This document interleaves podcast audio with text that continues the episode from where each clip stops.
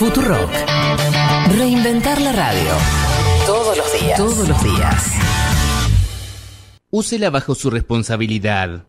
Ese fue el mensaje del presidente de Brasil, Jair Bolsonaro, que cuestionó los posibles efectos colaterales de las vacunas contra el coronavirus y tomó como ejemplo la de Pfizer y BioNTech. Na Pfizer, está bien claro lá no contrato. En el contrato de Pfizer está bien claro, no nos hacemos responsables por cualquier efecto colateral. Si te vuelves un caimán, es tu problema. No voy a hablar de otro animal porque pensarán que estoy hablando bestialidades. Si te conviertes en un superhombre, si le sale barba a alguna mujer o si un hombre empieza a hablar agudo, ellos no tienen nada que ver con eso. Ou algum homem começar a falar fino, eles não têm nada a ver com isso.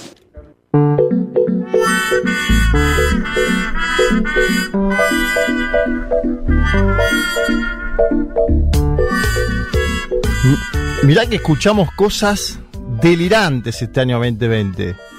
Que el 5G transmitía COVID, que Soros y Bill Gates eran parte de una especie de conflagración mundial a favor de la expansión de un virus comunista, que China quería dominar el mundo a través de la implementación de microchips que vendrían con la vacuna, pero que si te vacunas con Pfizer te convertís en un yacaré, que es la yacaré es lo nuestro, porque la traducción dice caimán, esa no la habíamos escuchado. No sé si me disgusta tanto igual, ¿eh? O sea, la pregunta es en todo caso. ¿Te querés ¿qué- convertir en un yacaré, No Juan sé si Elman? un yacaré, pero quizás la pregunta es, bueno, ¿en qué, en qué te querés convertir, digamos? Y si hay quizás opciones más eh, amigables. A mí, por ejemplo, convertirme en un Golden Retriever Mira, no me molestaría. vos Leti, ¿en qué te convertirías? Uy, me mataste. Pero la de Yacaré me gustaba igual. Viste que uno desde chica tenés como esa fantasía cuando ves los dibujitos que siempre aparecía alguien que te convertía en, en algo. Digo, no me, tampoco me disgusta la idea de Bolsonaro. También de comunista, ¿no? Te podés convertir con la vacuna, quizás. No, esa es la clásica, ¿no? Que, que- que- que te empezás a, a hablar como Vladimir eh, Lenin. Lo- a ver, la, la semana pasada acá dijimos, ¿se acuerdan? Ojo, Bolsonaro se está cuidando tras la salida de Trump, porque no encontrábamos audios en las últimas semanas. Como que Sí. en este programa también siempre fue o Bolsonaro o Donald Trump, el inicio indudable. Y me parece que el tipo tuvo, tuvo una especie de síndrome de abstinencia esta semana, ¿no? Que volvió Lo que parecía, parecía que se había calmado un poco. Sí, pero ¿ustedes se acuerdan los audios que pasamos durante este año de Jair Mesías Bolsonaro? Creo que fue. Hubo uno que se afanó una mascota, hermano. O sea, ¿cómo te vas a afanar una mascota Zeus, de alguien? ¿no? Era. Increíble. Me acuerdo, Después sí. a- Claro, con la cantidad de perros y perras que hay en la calle. hicimos mucho. necesidad. El Tano Antoniucci vivió de hacer flyer de Jair Bolsonaro. También, ¿O no? mucho. Sí. El, la- el momento, el momento ese que está abrazando a una, a una persona con enanismo pensando que era un niño. Esa es terrible. O sea, Me ¿qué, había olvidado eso. ¿Qué año que tuvo Bolsonaro? Si uno se pone a Sí. pensar, en el medio tuvo COVID, le dio eh, hidroxicloroquina a las avestruces, ¿se acuerdan de ese momento? Es Si uno- verdad. Si uno Sí. se pone a mirar el año de Bolsonaro, es para escribir un libro, el 2020 de Bolsonaro. Tuvo COVID y le habló, tuvo COVID y le habló sin barbijo, con COVID a los periodistas que estaban ahí cerca, en el Palacio de la Alborada. Eh, ¿Qué año? Y él mismo diciendo que no se va a vacunar. Y ahora diciendo eso. Sí, y él dice que el, el COVID es como la lluvia, que en algún momento te toca. Eh, yo quiero terminar esto con una pregunta. Si la Pfizer te convierte en un yacaré, la Sputnik te convierte en un oso soviético. Que estamos defendiendo el derecho a ser libre. Uma rígida política de controle da natalidade. I asked one of the top people in China. Dicen que yo soy el presidente pobre. Pobres son los que quieren más. The International Monetary Fund is also a Nuestra gran nación, que viva México.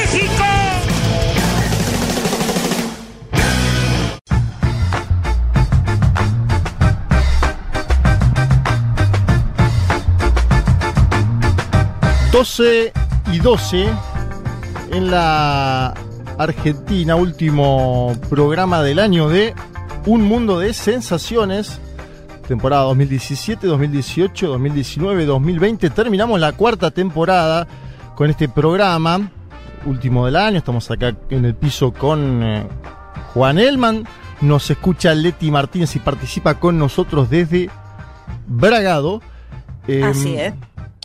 Un año, a ver, que, que lo queremos dejar atrás, eh, pero nos sigue dando malas noticias y esto voy a hablo un poquitito de la situación particular de este equipo, de este grupo. Eh, Fede Vázquez, eh, conductor de este programa, no va a estar por obvios motivos. Ayer falleció José Mengolini, el padre de nuestra querida Julia Mengolini, así que Fede está en este mismo momento viajando para estar con ella, para estar con su familia.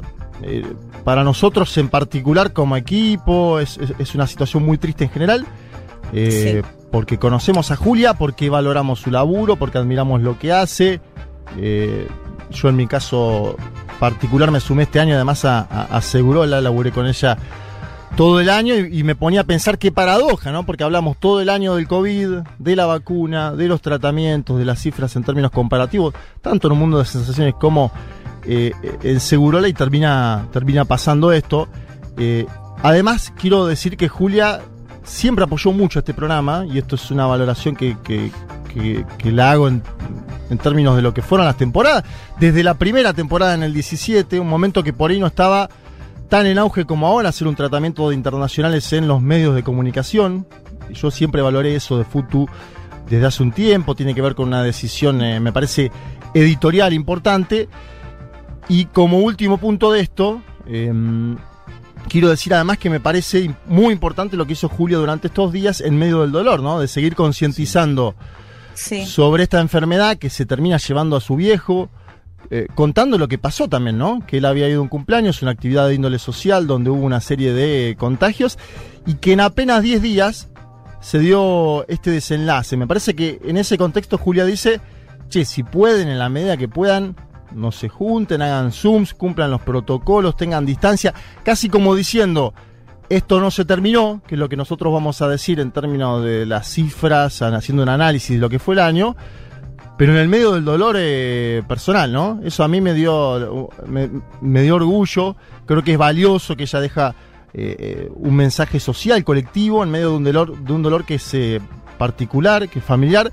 Le mandamos todo el equipo, obviamente, un gran abrazo a ella, a su madre, a sus hermanos, a Fede, a toda la familia. Tenemos que empezar así, contando lo que pasó y cómo nos sentimos también, ¿no? Eh, Un programa que habíamos pensado de otra manera, eh, pero que igualmente lo vamos a llevar Sí. adelante para hacer un, un- un balance de lo que fue este año. Sí, Bueno. sí, es un programa rarísimo para, para hacer, pero bueno, tenemos que, que cerrar este año, que sí fue, fue muy doloroso para, para todo el mundo y que termina también de una manera muy, o está terminando de una manera muy dolorosa. Le mandamos un, un fuerte abrazo a Julia, a Fede, a toda la, la familia allá y que, como decías, que sirva también para para eh, darnos cuenta también de- del momento que seguimos viviendo, de cara bien las fiestas, de que nos vamos a juntar y bueno, Julia va a seguir comunicando eso y está bueno también que, que le prestemos eh, atención.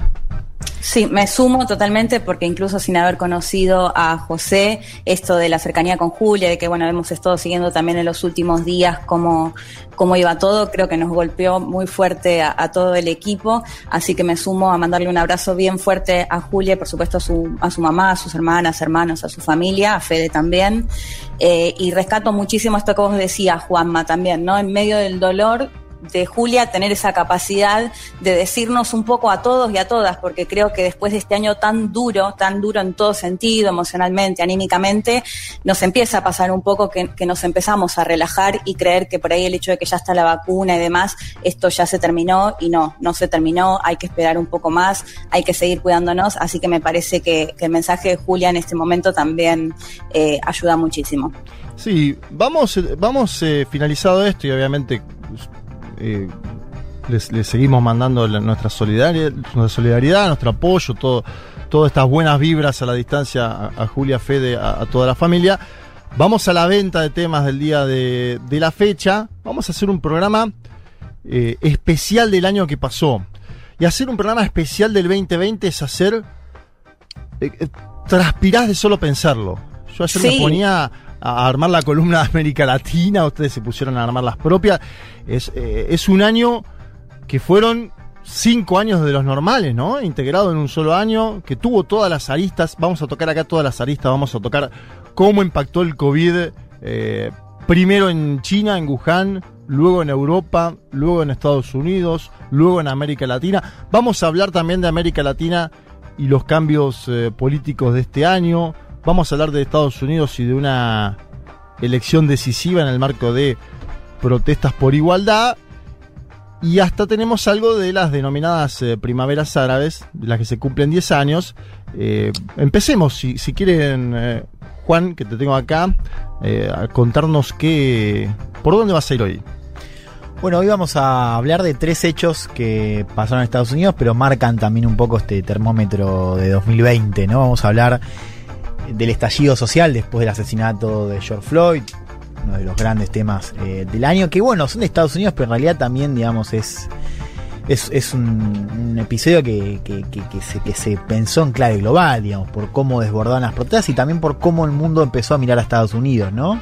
Eh, con esta historia de, racismo que, bueno, que todavía eh, sigue y, bueno, el caso del asesinato de Floyd fue un recordatorio más, vamos a hablar de eso, vamos a hablar también de un tema al cual en este programa le dimos importancia, que fue eh, toda esta ofensiva, ¿no? Contra las grandes plataformas tecnológicas llamadas también Big Tech. Big Vamos Tech. a hablar de esta audiencia que tuvimos en julio. Bueno, la semana pasada hablamos de esta demanda contra Facebook.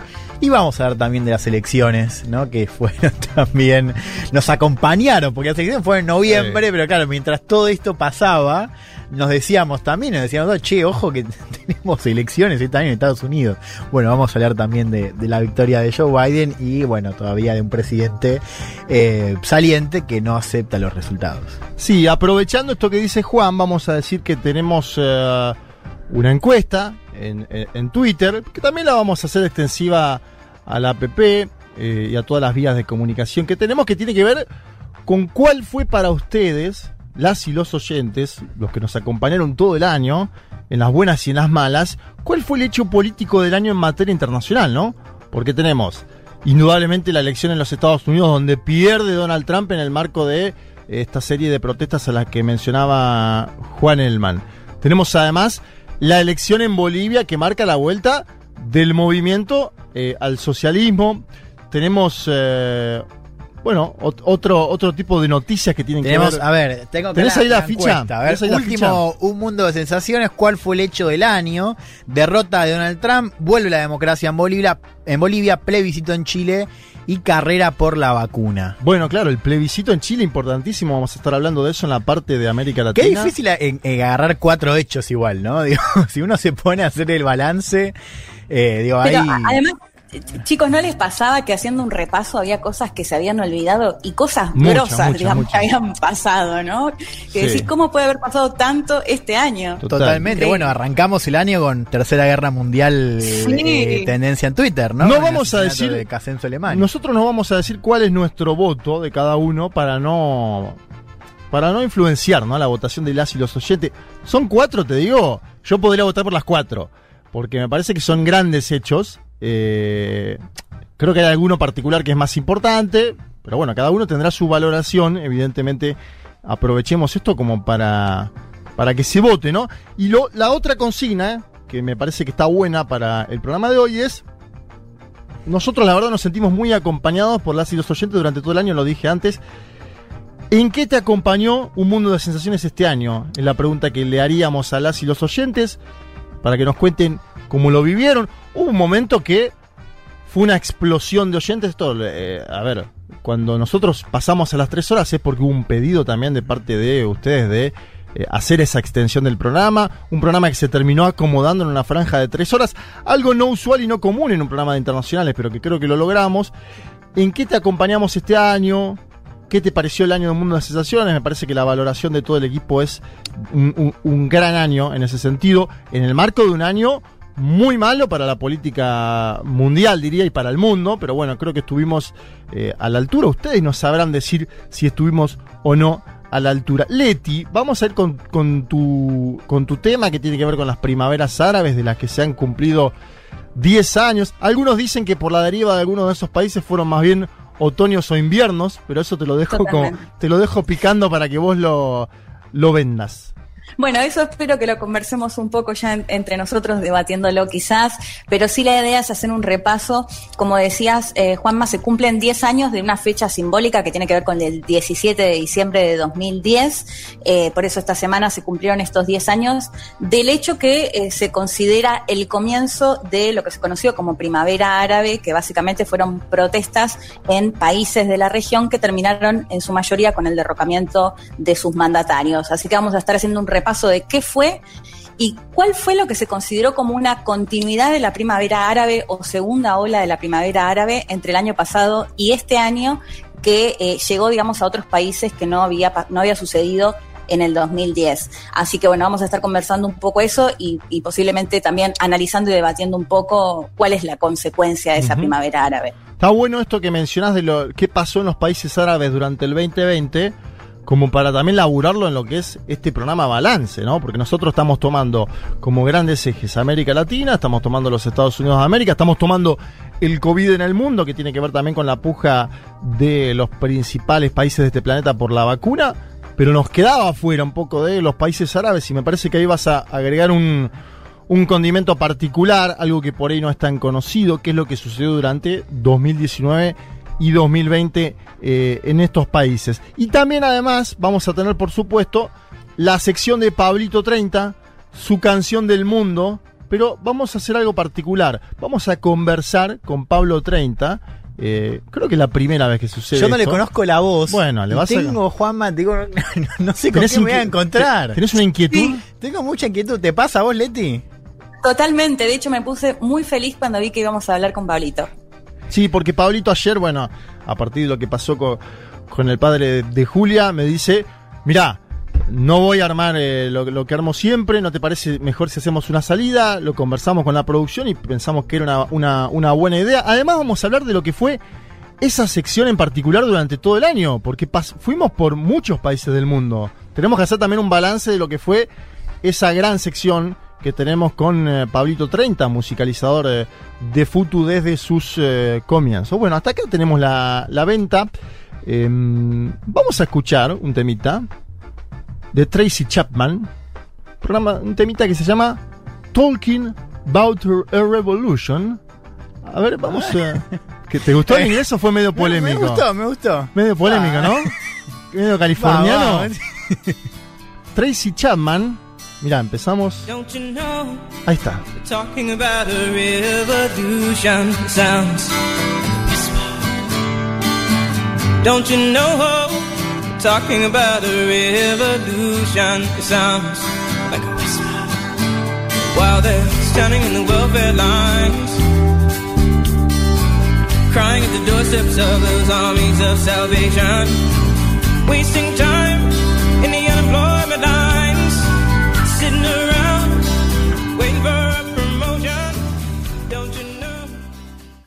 Un mundo, un mundo de sensaciones. Vázquez, Carg, Martínez, Elman. Información justo antes de la invasión zombie.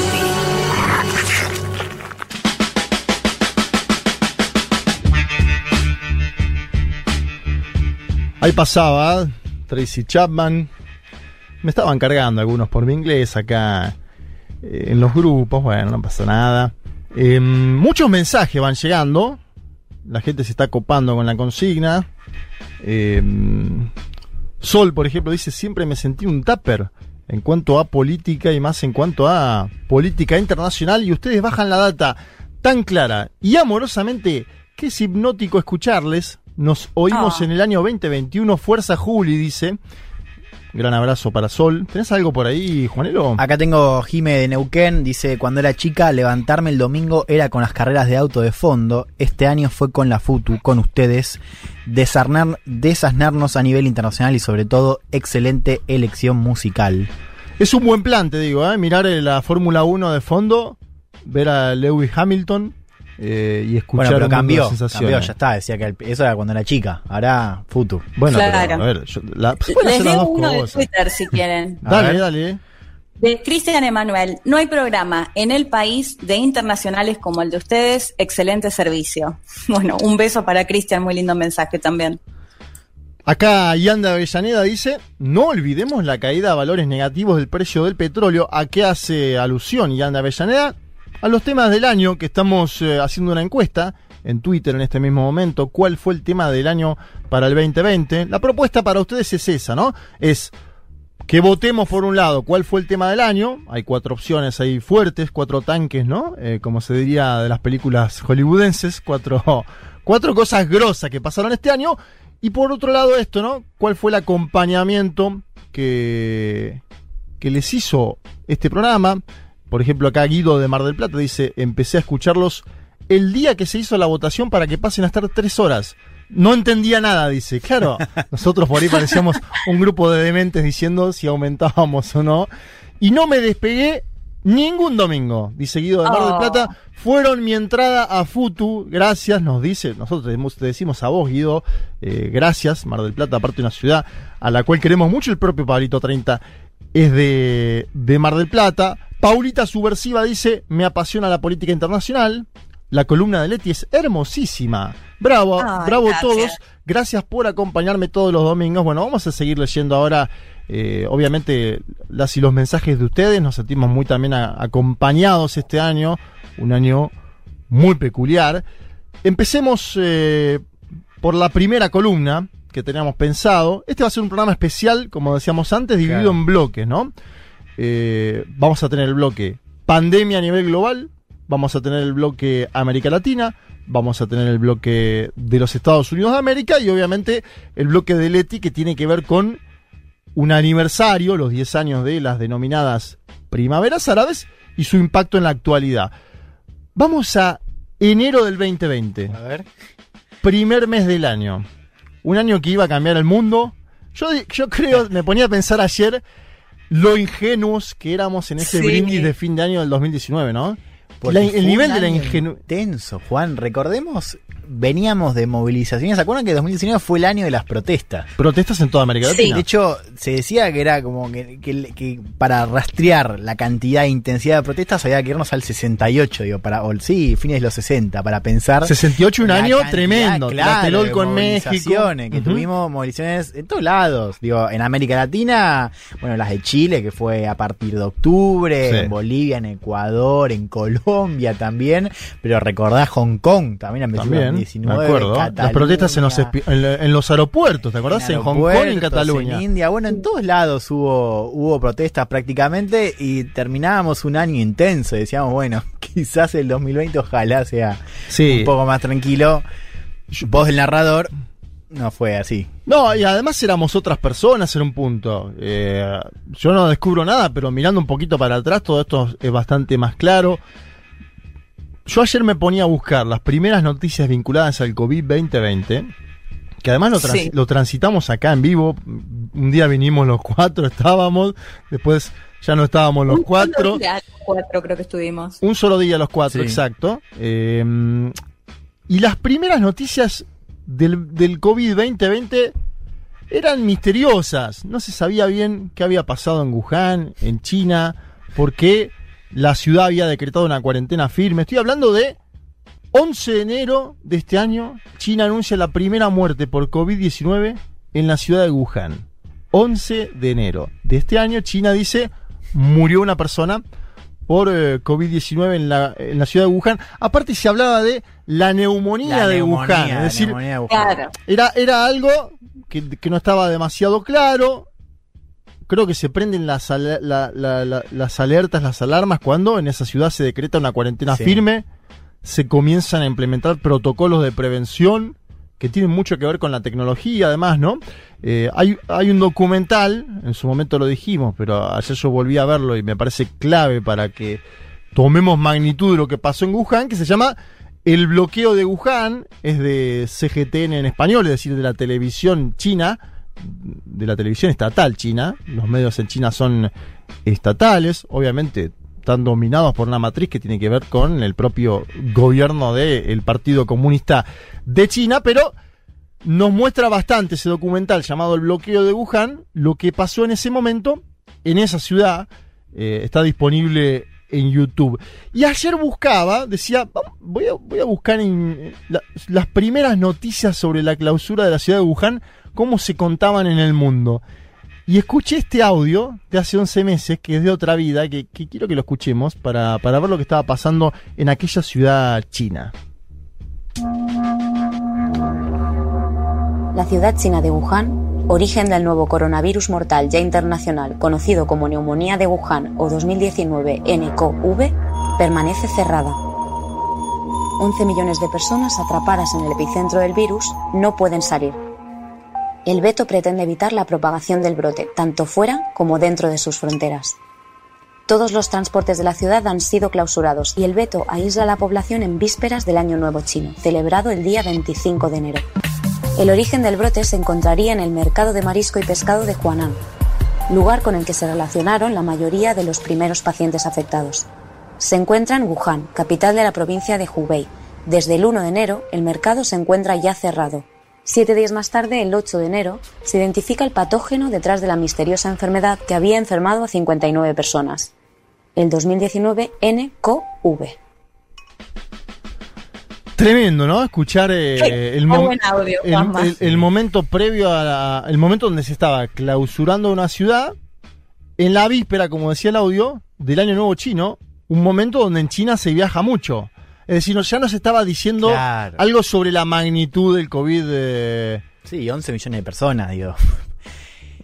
una Esto bocha. cuarentena, vos pensabas más, digo, nosotros no, la palabra cuarentena, incluso las posibilidades de, de las cuarentenas así masivas, era algo que no estaba ni siquiera en nuestro imaginario político. Total.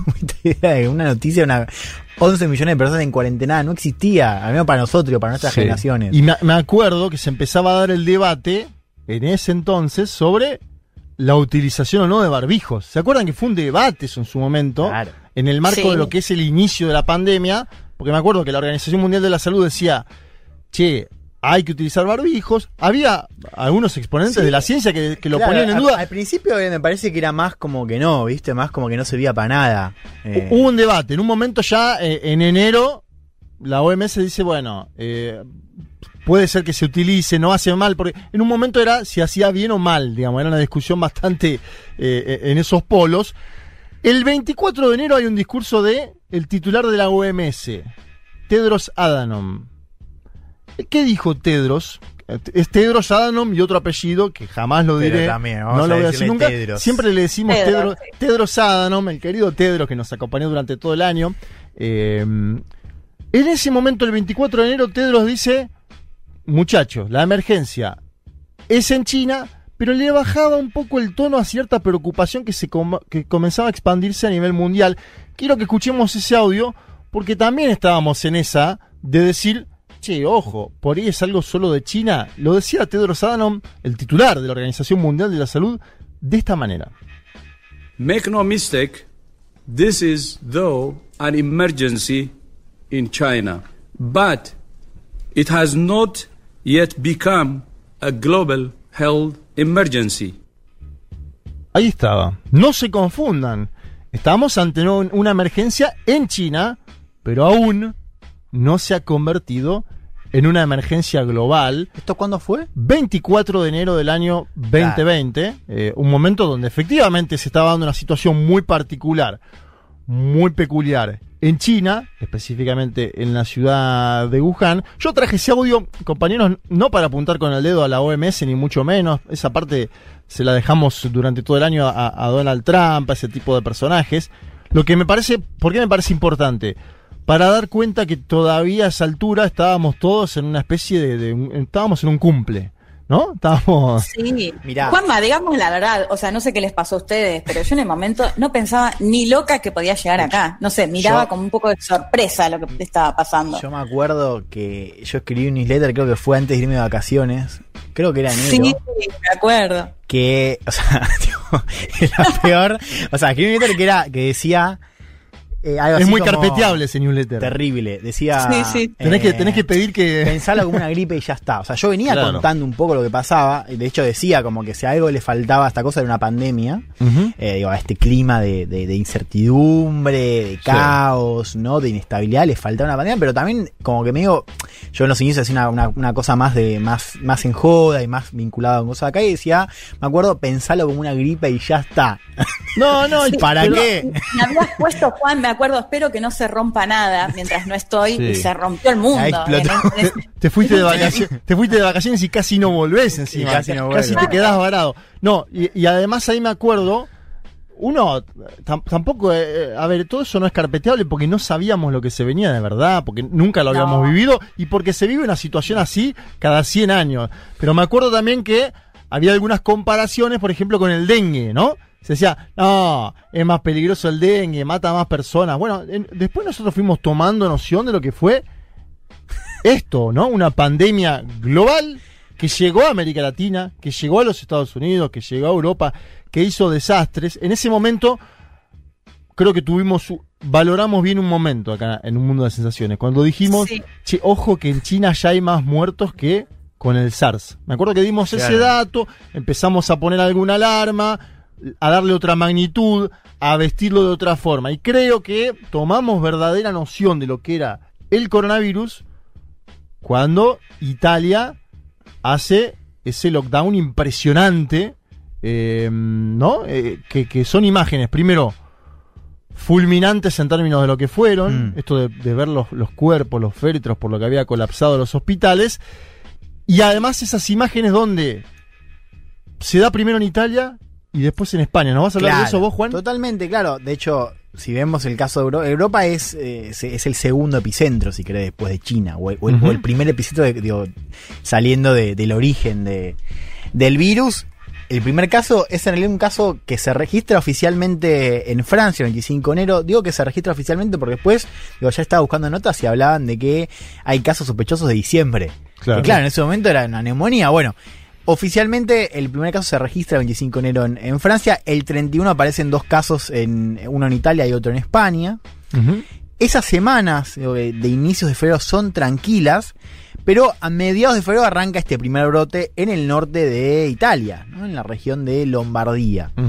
El 21 de febrero es la primera eh, víctima mortal en Italia, en Veneto, también una región del norte. O sea, más de un mes después de la primera muerte en China, que Claro. como decíamos antes es el 11 de enero. Ahí se registran 16 positivos y ahí, ¿no? Cuando se registran 16 positivos, ahí ya empieza este brote en el norte de, de Italia. Al otro día, o sea, de 16 pasamos a 60 al otro día y ya después escala, se aíslan a, a así 60.000 personas.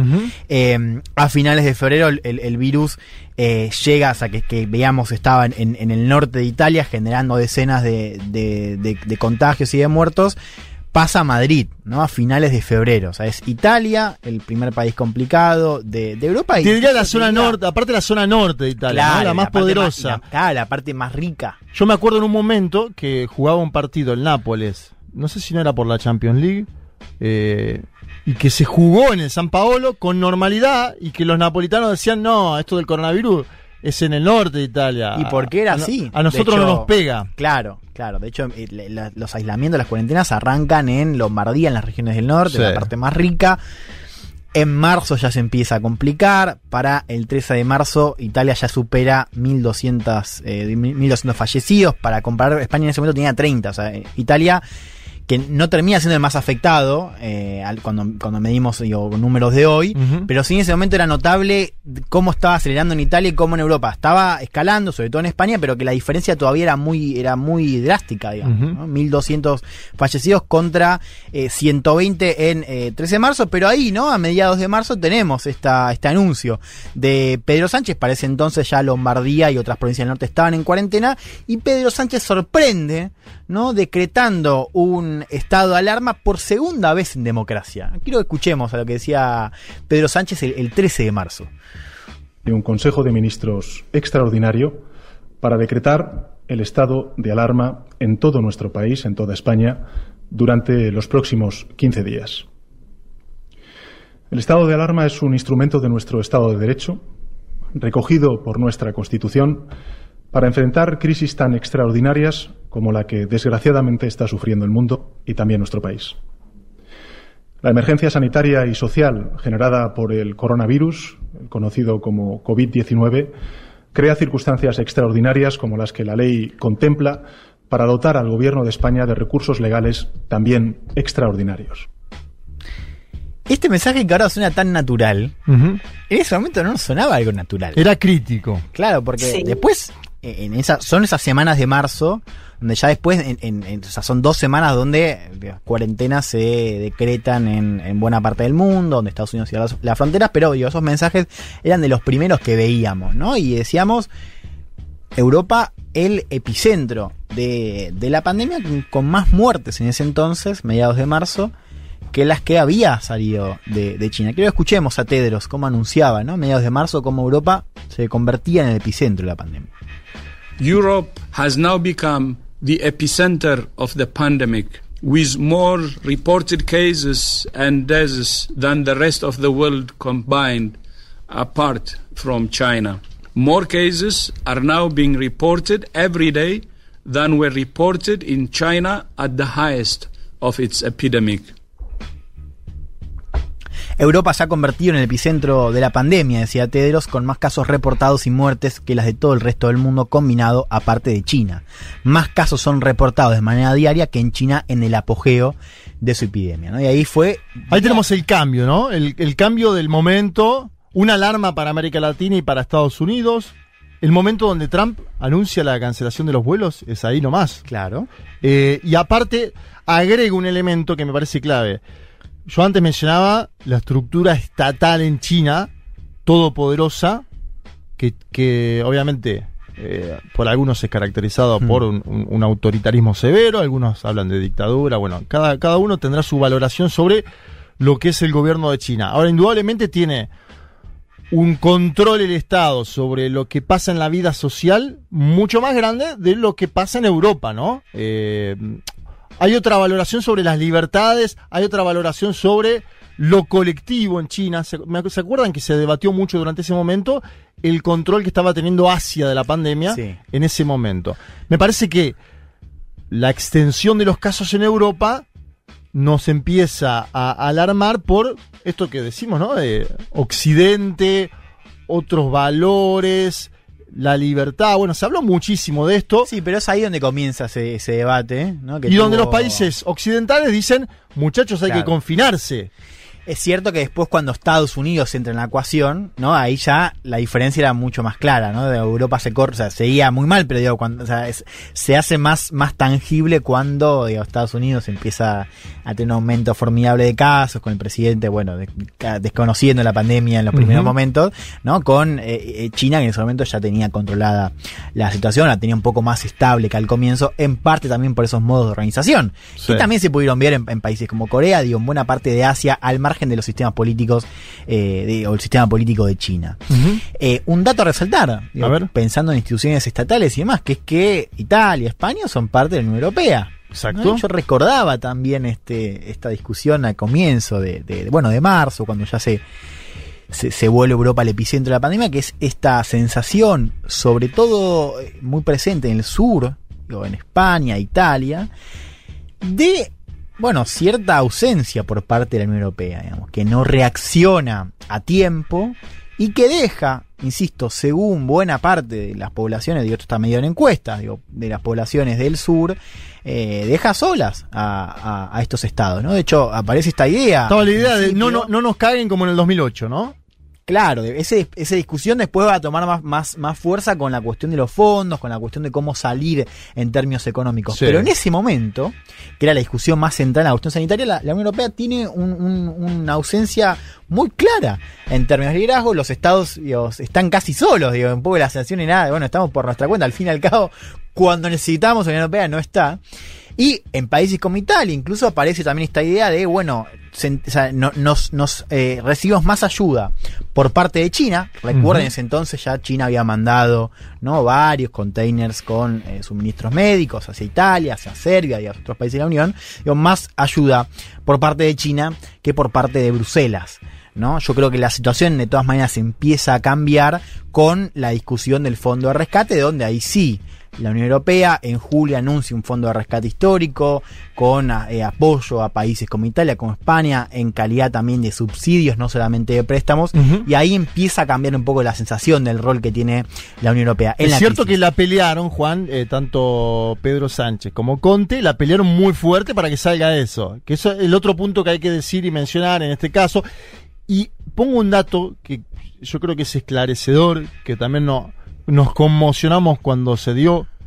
Hay un discurso de Angela Merkel en el cual ella acepta que se van a contagiar el 60% de los habitantes de Alemania, que ese sí creo que fue la gran alarma mundial, ¿no? Es decir, me parece que tuvimos a Angela Merkel en este 2020 como una de las pocas estadistas de los países centrales que pudo caracterizar lo que iba a ser el coronavirus y que con una sangre fría tremenda dijo, muchachos, acá se va a contagiar el 60% de este país y después dijo, aunque a algunos no les guste escucharlo, esto es solo el inicio. Claro. Me parece que ahí Angela Merkel toma otro lugar dentro de la geopolítica mundial. eh, después ya hablaremos, ¿no? De lo que viene en Alemania en algún momento. De, me parece que Merkel se termina de consagrar este año.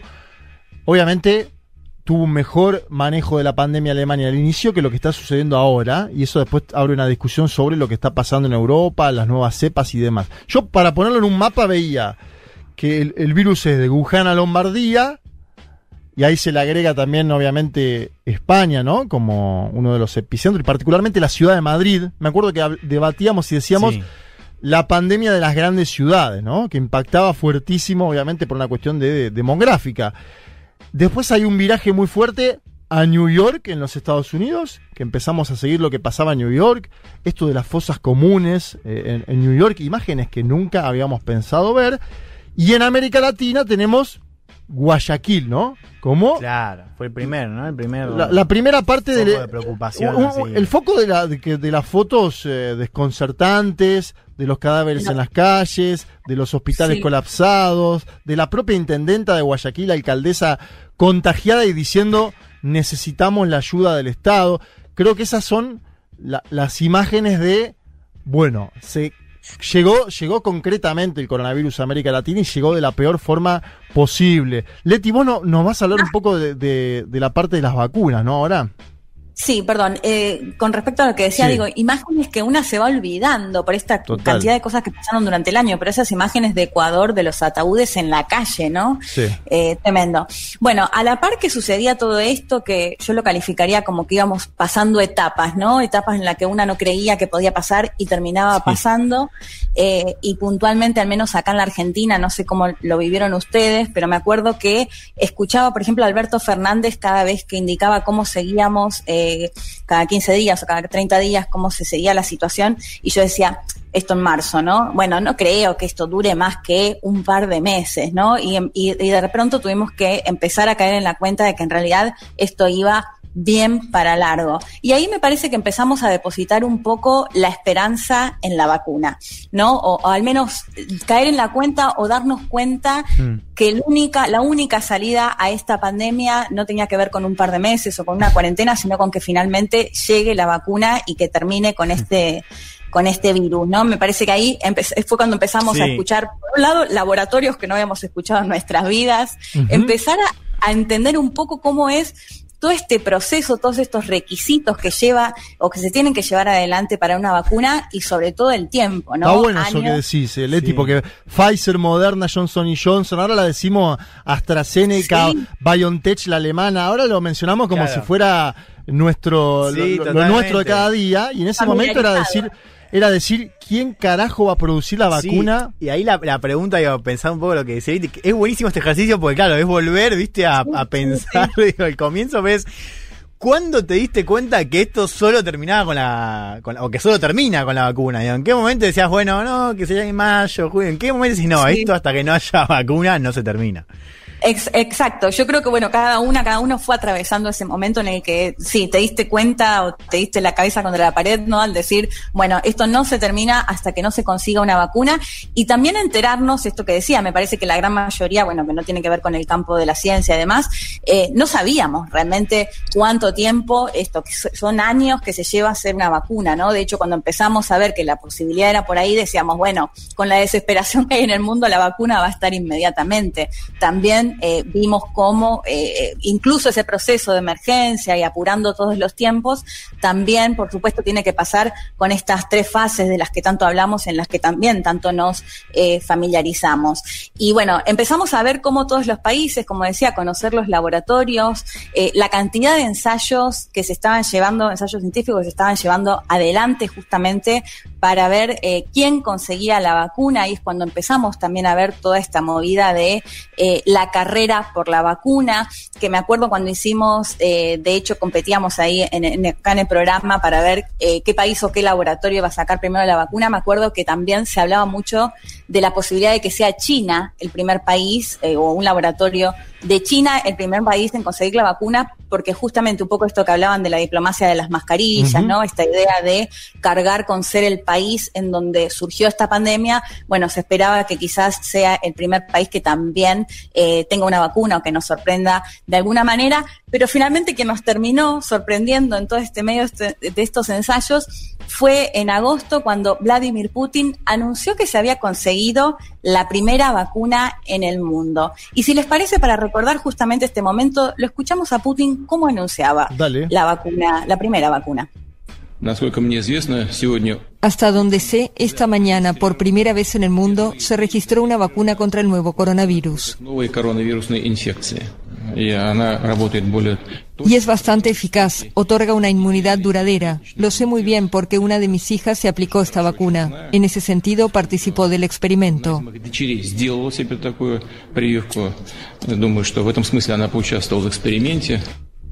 ¿Experimento?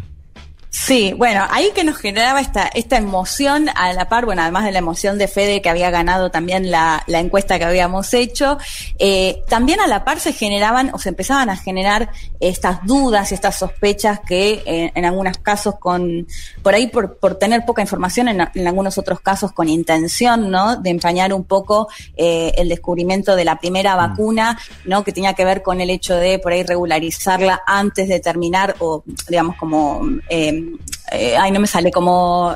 eh, ¿Cómo? A ver. eh, no, como cuando la mm, registras, registrarla antes Patentarla. de Sí, antes de tener todas las fases realizadas, ¿no? A la par de todo esto se daban estos cuestionamientos Sí. que se siguen dando en realidad. Sí, bueno, poca información había, eso es verdad. Digo, había poca información. Después. eh, Había muy poca información, se cuestionaba que no se haya publicado en las revistas científicas, ¿no? Eh, que fue como de alguna manera una sorpresa, de hecho fue una sorpresa, diría que para la gran mayoría, cuando Putin aparece y anuncia que ya cuenta con la primera vacuna. Así que se da, o sea, les decía, si bien por un lado la emoción de sentir que ya había una vacuna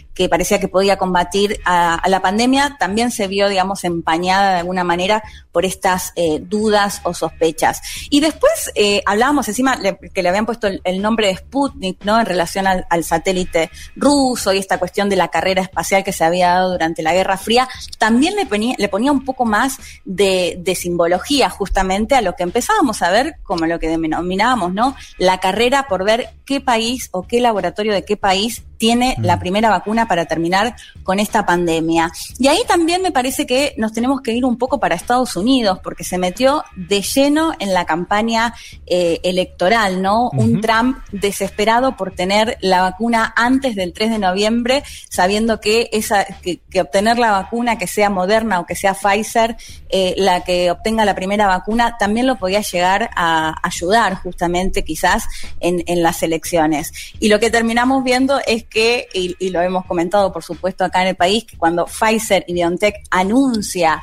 eh, la efectividad de un poco más de un 90% lo hace el primer día hábil después de que se conociera la derrota de Donald Trump. Y para eso, si les parece, escuchamos justamente el enojo de Trump porque se dé a conocer esa noticia después de las elecciones. Lo escuchamos.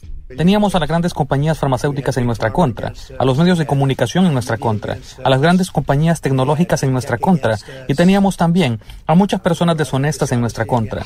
Pero las grandes compañías farmacéuticas pagaron millones y millones de dólares en publicidad. De hecho, le eché un vistazo y dije, ¿qué es esto? Nunca había visto nada parecido y les dije, voy a tener que hacer esto. ¿Saben? Me eligieron para que haga mi trabajo. Pfizer y otros, que estaban muy avanzados en la investigación de sus vacunas. Si no hubiese sido por mí, no se había logrado la vacuna sino en otros cuatro años, porque la FDA nunca hubiese podido hacer lo que ellos hicieron. Yo les obligué a que lo hicieran, y Pfizer y otros decidieron no evaluar los resultados de sus vacunas, en otras palabras, no lanzar sus vacunas hasta después de la elección. until just after the election. Bueno, ahí lo escuchábamos a Trump, ¿no? Diciendo esto, que, que, lo especulamos un poco también nosotros, que justo sea el primer día hábil después de que se conociera la derrota de Donald Trump. También esa semana, recordemos que, que vimos que Pfizer anunciaba un día que era un poco más del 90% de la efectividad. A los dos días, Rusia anunciaba que la Sputnik tenía un 92%, después Moderna con un 95%, después no, nuevamente Pfizer anunciando una efectividad del 95%. Digo, en toda esta, esta competencia que se daba por ver quién tiene la mejor vacuna. Y bueno, hasta que finalmente la semana ya del 8 de diciembre, unos días previo, el Reino Unido había autorizado la vacuna, autorizó la vacuna de Pfizer y vimos, bueno, esa primera imagen de esta señora eh, vacunándose, siendo la primera, la primera persona en vacunarse con Pfizer en todo el mundo y que a la par se haya empezado también a vacunar en Rusia, bueno, y las últimas imágenes, por supuesto, que, vemos de Estados Unidos y demás, y, y que igual eh, un poco lo que decíamos al comienzo del programa, ¿no? Si bien empezamos a ver eh, las imágenes estas que se repiten de país en país, que van autorizando las vacunas, que se empieza ya con esta vacunación masiva, eh, con un montón de desafíos, porque por un lado nos tenemos que seguir cuidando porque no significa que, que, se haya empezado a vacunar, que se termine con esto, porque es, es, un tiempo, o sea, va a llevar mucho tiempo hacer una vacunación a toda la población eh, mundial, así que por un lado ese desafío, el desafío logístico, el desafío de, de cuidarnos, y por un lado un poco lo que planteaba Fede también el fin de semana pasado, ver qué va a pasar con los países más pobres y qué eh, cuántas de esas vacunas pueden llegar, ¿no? Eh, se conoció esta semana que Canadá, por ejemplo, obtuvo casi cinco veces más de las vacunas que necesita para su población y vemos que por ahí en, en el continente africano dependen mucho de este programa de COVAX para, para ver si finalmente pueden acceder de la misma manera a, a la vacunación al igual que otros países más ricos. Así que bueno, me parece que queda un gran sí. desafío por delante en lo que tiene que ver con las vacunas. Sí, yo ahí sobre eso, Leti, eh, hago hincapié de vuelta en, en este esquema de, de, la desigualdad de las vacunas. Esto, esto que vos mencionás es tremendo el dato, la cifra que Canadá, que esté en el mismo hemisferio que Perú, tenga precompradas cinco veces la cantidad de vacunas que necesita por habitante, cuando a Perú este año le van a llegar apenas 50.000 dosis y está complicado, uh, forma parte del programa COVAX, pero está complicado para, para lo que viene. Esto nos tiene que llevar a pensar, estamos hablando de dos países del mismo hemisferio que forman parte de la Organización de Estados Americanos. Digo, va a existir en los países de la periferia, del mal llamado tercer mundo, una dificultad creciente en torno a la vacunación. Y este va a ser un problema sanitario, lo vamos a ver en las cifras. Es lastimoso. Eh, sí. Yo vuelvo al inicio de la columna como para terminarla.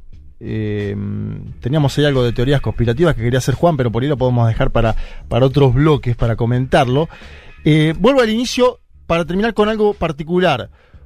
Con Wuhan, ese lockdown de Wuhan que decíamos antes, 11 de enero. Y ahora tenemos a Boris Johnson que dice, muchachos, vamos a hacer un lockdown en Londres. Y lo está diciendo a días de la Navidad. Boris Johnson le está bajando la persiana de la Navidad a millones de habitantes de su país. Esto nos tiene que llevar a comprender cómo empezó el año y cómo se termina este año. Es el año que nunca quisimos vivir, es el año que lastimosamente vivimos, es el año que quisiéramos sacar del calendario, como Leti en la foto del programa, que lo, que lo, lo, sí. lo, lo quiere partir. Quemarlo, romperlo, sí. Y volvemos a Wuhan para decir que la Organización Mundial de la Salud anunció que va a enviar una misión en enero próximo, es decir, un año después, para terminar de investigar y de determinar cuál fue el origen del COVID-19 en esa ciudad. Son 10 científicos con una misión eh, de, verificar cómo llegó a la transmisión a humanos de esta enfermedad que se convirtió en una pandemia mundial y que nos tiene todavía y nos va a tener durante largo tiempo en la situación en, en, la que estábamos. Me parece que hicimos un panorama bastante completo de lo que fue el inicio del COVID, de lo que fue su transmisión a Europa, su transmisión a los Estados Unidos de América, de lo que fue la puja de las vacunas. Así que hasta acá, con este 2020, el COVID, el principal protagonista de lo que fue la política internacional en este año. Vázquez, Martínez, Carga. Hasta las 3 de la tarde. Un mundo de sensaciones. Futurock.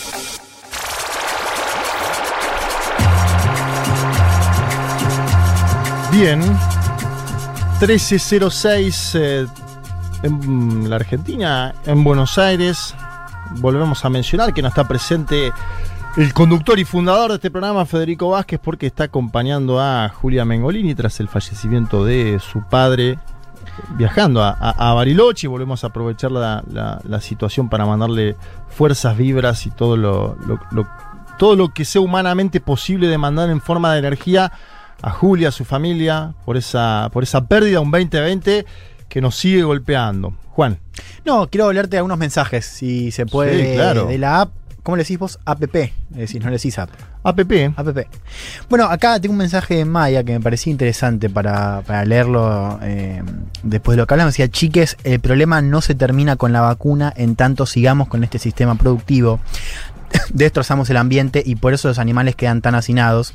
Gracias por acompañarme todo el año. Bueno, una mirada más global. En un punto, estaba escuchando el otro día a la vicepresidenta Cristina Kirchner, en un punto lo plantea también esto de la, la posibilidad de nuevas pandemias, de nuevas enfermedades. Bill Gates a su manera eh, también lo ha planteado, ¿no? Claro, eh, sí. Sí, quizás como mensaje para, para terminar este año es esta idea de, de, que vivimos en un mundo de pandemias, ¿no? Sí, Plural. ¿no? Sí. que si no hacemos algo, sí digo, vamos a tener otras pandemias. Me parecía bueno rescatar eh, eso. ¿Tenés uh, más mensajes? Sí, vi una remera ayer, Marty, hagas lo que hagas, no ponga 2020.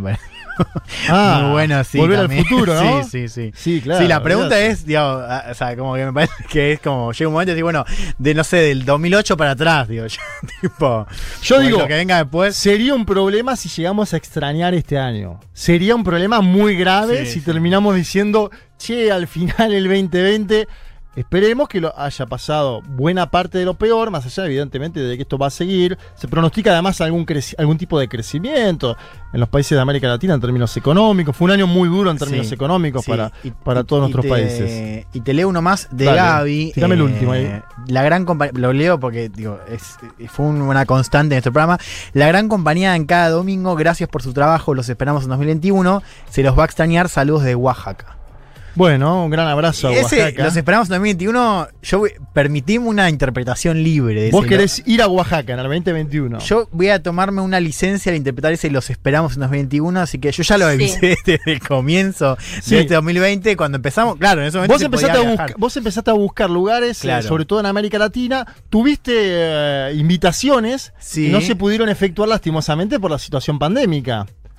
Claro, exactamente. Bueno, así que Pero estás vemos confiado- que México se está Pero- vacunando y bueno. ¿Estás le confiado en que el 2021 te pueda dar posibilidades de viajar, Sí, no? sí, Oaxaca ahí lo tengo. Hay otra en Oslo, también una pareja en Oslo que, que también le estoy viendo con cariño, pero mm, que bueno, yo no me invitaron todavía. A la pareja Gaby tampoco, cariño. Gaby tampoco me invitó, pero bueno, eh, yo insisto, me tomo con licencias y los, los esperamos Bueno, en 2021. Juan Elman, señoras, señores, está pidiendo, está, está diciendo que libremente cuando esté vacunado va a viajar por América Latina y aprovechamos que hablamos de América Latina para hacer un paneo de lo que fue el 2020 en nuestro continente, varias noticias trascendentales, importantes, sobre todo me parece que la, más importante fue la elección que se hizo en Bolivia el 18 de octubre pasado, una elección que se había postergado en tres oportunidades por la situación de, la pandemia. Mejor dicho, aprovechando el gobierno de facto de Janine Áñez la situación de la pandemia para postergar una elección que evidentemente le venía complicada a, a las fuerzas eh, que, que cometieron el golpe de Estado en noviembre del año pasado en ese país. Para empezar la columna, quiero que vayamos mentalmente de vuelta a enero de este año. Me acuerdo particularmente de ese enero, de este enero, porque Evo Morales y Álvaro García Linera habían llegado en diciembre a nuestro país, ¿no? Después de la asunción de Alberto Fernández, tuvieron una breve estancia en México, y entre diciembre y enero, Evo hizo no menos de 10 conferencias de prensa en distintos lugares de la capital federal. Me acuerdo una en el Centro Cultural de la Cooperación, otra en el Hotel Bauen, otra en el Hotel de Ate, y así seguimos sumando. En el Bauen fueron varias, en el Hotel de Ate también varias. Y el día 23 de enero, como balance de su último año de gestión, ya en la Argentina y ante la comunidad boliviana, Evo Morales hacía un acto muy grande en la cancha de Deportivo Español, en el Bajo Flores. Le hablaba, claro, a la comunidad boliviana presente en la Argentina, que además hay que decir que fue decisiva en la elección, eh, más allá de que evidentemente también fue decisiva la población propia de Bolivia, que vive en Bolivia cotidianamente, porque fue muy masiva la votación al movimiento al socialismo. Pero era un enero donde no se esperaba tanto, ¿no? Esto que iba a pasar, una vuelta tan veloz del MAS al gobierno. Y Evo Morales, el 23 de enero, en el Estadio de Deportivo Español, decía lo siguiente sobre el gobierno de facto de Yanin. Y donde no está Estados Unidos, pues nos castigan, nos intervienen. Hermanas y hermanos, saben qué es lo que duele para el golpe de Estado, del rico al pobre, de los pudientes a la gente humilde. Y no podía entender cómo algunos grupos de la derecha racista, fascista, usan la Biblia contra la familia. Usan la Biblia para la dictadura. La dictadura con la Biblia humillando al pueblo. Con la Biblia humillando la bipada. Con la Biblia humillando la pollera. Bien, ahí estaba Evo Morales, eh, una declaración, diría, defensiva, ¿no? Caracterizando la situación de Bolivia, el contexto de golpe, la llegada al Palacio Quemado, Biblia en mano de Janine Áñez, una senadora que se había autoproclamado presidenta, sin quórum en, el, en el Senado boliviano, las dos masacres posteriores, la de Sencata y la de Sacaba, la consolidación de un poder fáctico a través de las balas. Hay imágenes que nos quedan en la memoria de esos días. Eh, los asesinados en Sencata, en el Alto, sus familiares bajando con los ataúdes y la policía boliviana disparando gases lacrimógenos sobre ataúdes. Imágenes insólitas, pero que lastimosamente sucedieron en Bolivia durante este año. El exilio de centenares de dirigentes, la demonización total del movimiento al socialismo, el alineamiento automático de Janine Áñez con la administración de Donald Trump en los Estados Unidos, es decir, un viraje completo en la política interior y exterior como subproducto de un golpe de Estado. Ayer pensaba que Evo Morales fue paciente, que talló y talló, que en ese verano armó su búnker porteño, que dio muchas entrevistas, que definió en el Hotel Bauen al binomio Arce Choquehuanca, un binomio que fue discutido ¿eh? En las bases del movimiento socialismo, porque las bases le pedían a David Choquehuanca como candidato a la presidencia, porque él dice, es mejor poner a alguien que haya sido exitoso en la gestión, como el ex ministro de Economía, Luis Arce, y en ese marco se da un ascenso de lo que es la candidatura de Arce dentro de Bolivia. Las encuestas ya marcaban que Arce iba encaminado al menos llegar a la segunda vuelta y ser competitivo. El más no quería llegar a la segunda vuelta, quería ganar en la primera, porque evidentemente una segunda era más complicado. Después, obviamente, vamos a contar lo que pasó, que es un aluvión de votos al movimiento al socialismo. Y en enero también se dio que Yanir Áñez se candidateó a la presidencia de Bolivia. Yanir Áñez había llegado y dicho, no voy a ser candidata, en enero dice que va a ser candidata. En este año bravo en términos eh, económicos para Bolivia, hay un momento donde, después de muchas postergaciones, la propia Janine Áñez dice, yo me voy a bajar de esta candidatura. Y creo que es un, momento tremendo que quiero que escuchemos cómo lo dijo, porque me parece que marcó un quiebre en lo que fue la posterior elección en Bolivia. Escuchemos a Yanine Áñez diciendo, me bajo. Hoy dejo de lado mi candidatura a la presidencia de Bolivia para cuidar la democracia. No es un sacrificio, es un honor, porque lo hago ante el riesgo de que se divida el voto democrático entre varios candidatos y que a consecuencia de esa división el más acabe ganando la elección. Lo hago por la unidad de los que amamos la democracia. Lo hago para ayudar a la victoria de los que no queremos la dictadura. Bien, ahí pasaba la presidenta de facto con eh, Samuel Doria Medina, su entonces candidato a la vicepresidencia de fondo. Eh, ella esperaba, o se esperaba, mejor dicho, que existiera una especie de voto útil que migrara hacia Carlos Mesa, el expresidente boliviano. Y me acuerdo que en la previa a las elecciones, las encuestas daban una ventaja de 7 puntos para el MAS, para el movimiento del socialismo, pero igualmente decían, va a haber segunda vuelta. Y Evo Morales y Arce confiaban en llegar a los 50 puntos. Las últimas dos semanas dijeron, vamos a ganar en primera vuelta. Nosotros acá nos preguntábamos, ¿es un exitismo de la dirigencia boliviana o de verdad confían en una especie de voto oculto que evidentemente sucedió? En ese contexto se da la elección 18 de octubre. Hay un momento de incertidumbre porque no aparecen los datos de una boca de urna muy conocida, que es la de Cies Mori para Unitel, una boca de urna que termina determinando, termina determinando eh, en Bolivia en general quién gana las elecciones, cómo se dan. Y a las 12 de la noche de Bolivia, de ya el 19 de octubre, escuchamos el momento en el que la cadena Unitel anuncia el triunfo de Luis Arce de esta manera.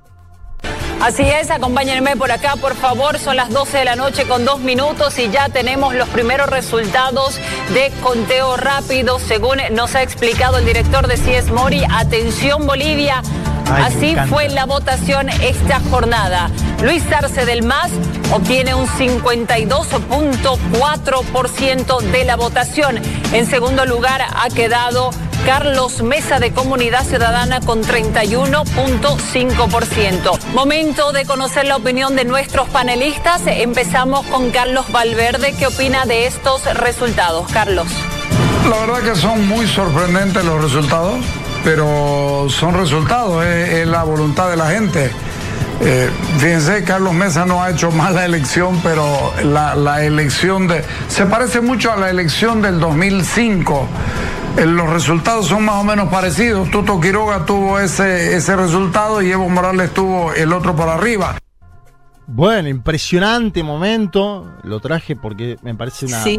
una Qué, qué noche perlita. larga esa, Juanma. ¿Te acordás que íbamos hablando en el grupo, todos Sí, una, siguiendo? una noche muy larga. Muy larga. Llegaban noticias de los propios datos que tenía el movimiento al socialismo que le otorgaban la victoria. Y había sospechas en qué iba a ser el gobierno de facto de Janine Áñez, si iba a liberar o no. Eh, me acuerdo que el vocero del MAS incluso dijo: Ya conocemos todos quién ganó, quién perdió, Sí. que salga a la luz. Y decía ahí Carlos Valverde. Carlos Valverde es eh, uno de los periodistas más anti-Evo Morales que haya transitado eh, por Bolivia. Y él decía, son sorprendentes, pero también es la voluntad de la gente. Fíjense que Mesa, según él, no había hecho una mala elección. El que había hecho una elección histórica Fue es el movimiento Claro. socialismo, ¿no? Entonces ese momento impresionante, una de la mañana del 19 de octubre ya en la Argentina, cuando el canal Unitel tiraba la bomba atómica, muchachos, volvió el movimiento al socialismo. Sí, porque te- te- Sí, perdón. ¿Se acuerdan que nos empezaban a llegar números y los tomábamos con cautela porque nos parecía mucha la diferencia? Sí. No, y lle- llegaba un número que era 51. Yo ponía alerta en el grupo, digo, ojo, es alguien muy optimista. Bueno, no fue 51, fue bastante más. Eh, terminó en 55 puntos. Y en ese, en ese marco se produce, evidentemente, la asunción de Luis Arce y de David Choquehuanca. El 8 de noviembre deja Yanine Áñez un país devastado en términos económicos. De las primeras medidas es el bono contra el hambre, como para que tengamos magnitud de lo que está pasando hoy en Bolivia. Quiero que escuchemos a Álvaro García Linera en Chimoré el 11 de noviembre del año 2020, cuando, volviendo con Evo Morales, da la magnitud de lo que es Evo Morales para la historia de Bolivia. Estamos aquí con Evo. Evo es justicia. Evo es la historia de un pueblo que se levantó después de 500 años y que le dice al mundo entero, nunca más vamos a bajar la cabeza. Nunca más vamos a agacharnos si no es ante nuestra querida patria, ante la justicia y la dignidad.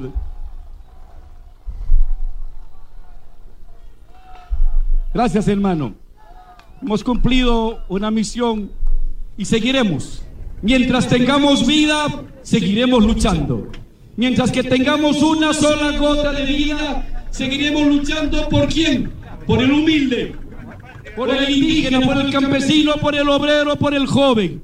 Ese es el lado verdadero, victorioso de la historia. No importa cuántas veces nos hagan tropezar, no importa cuántas veces nos insulten o nos quemen las casas, no importa cuántas veces nos paten. Somos la historia, el lado correcto de la historia y seguiremos adelante. Bien, me parecía bueno traer ese audio de García Linera porque permite comprender lo que fue la vuelta de estos dirigentes a su patria un año después, apenas un año después del golpe de Estado, hecho bastante inédito.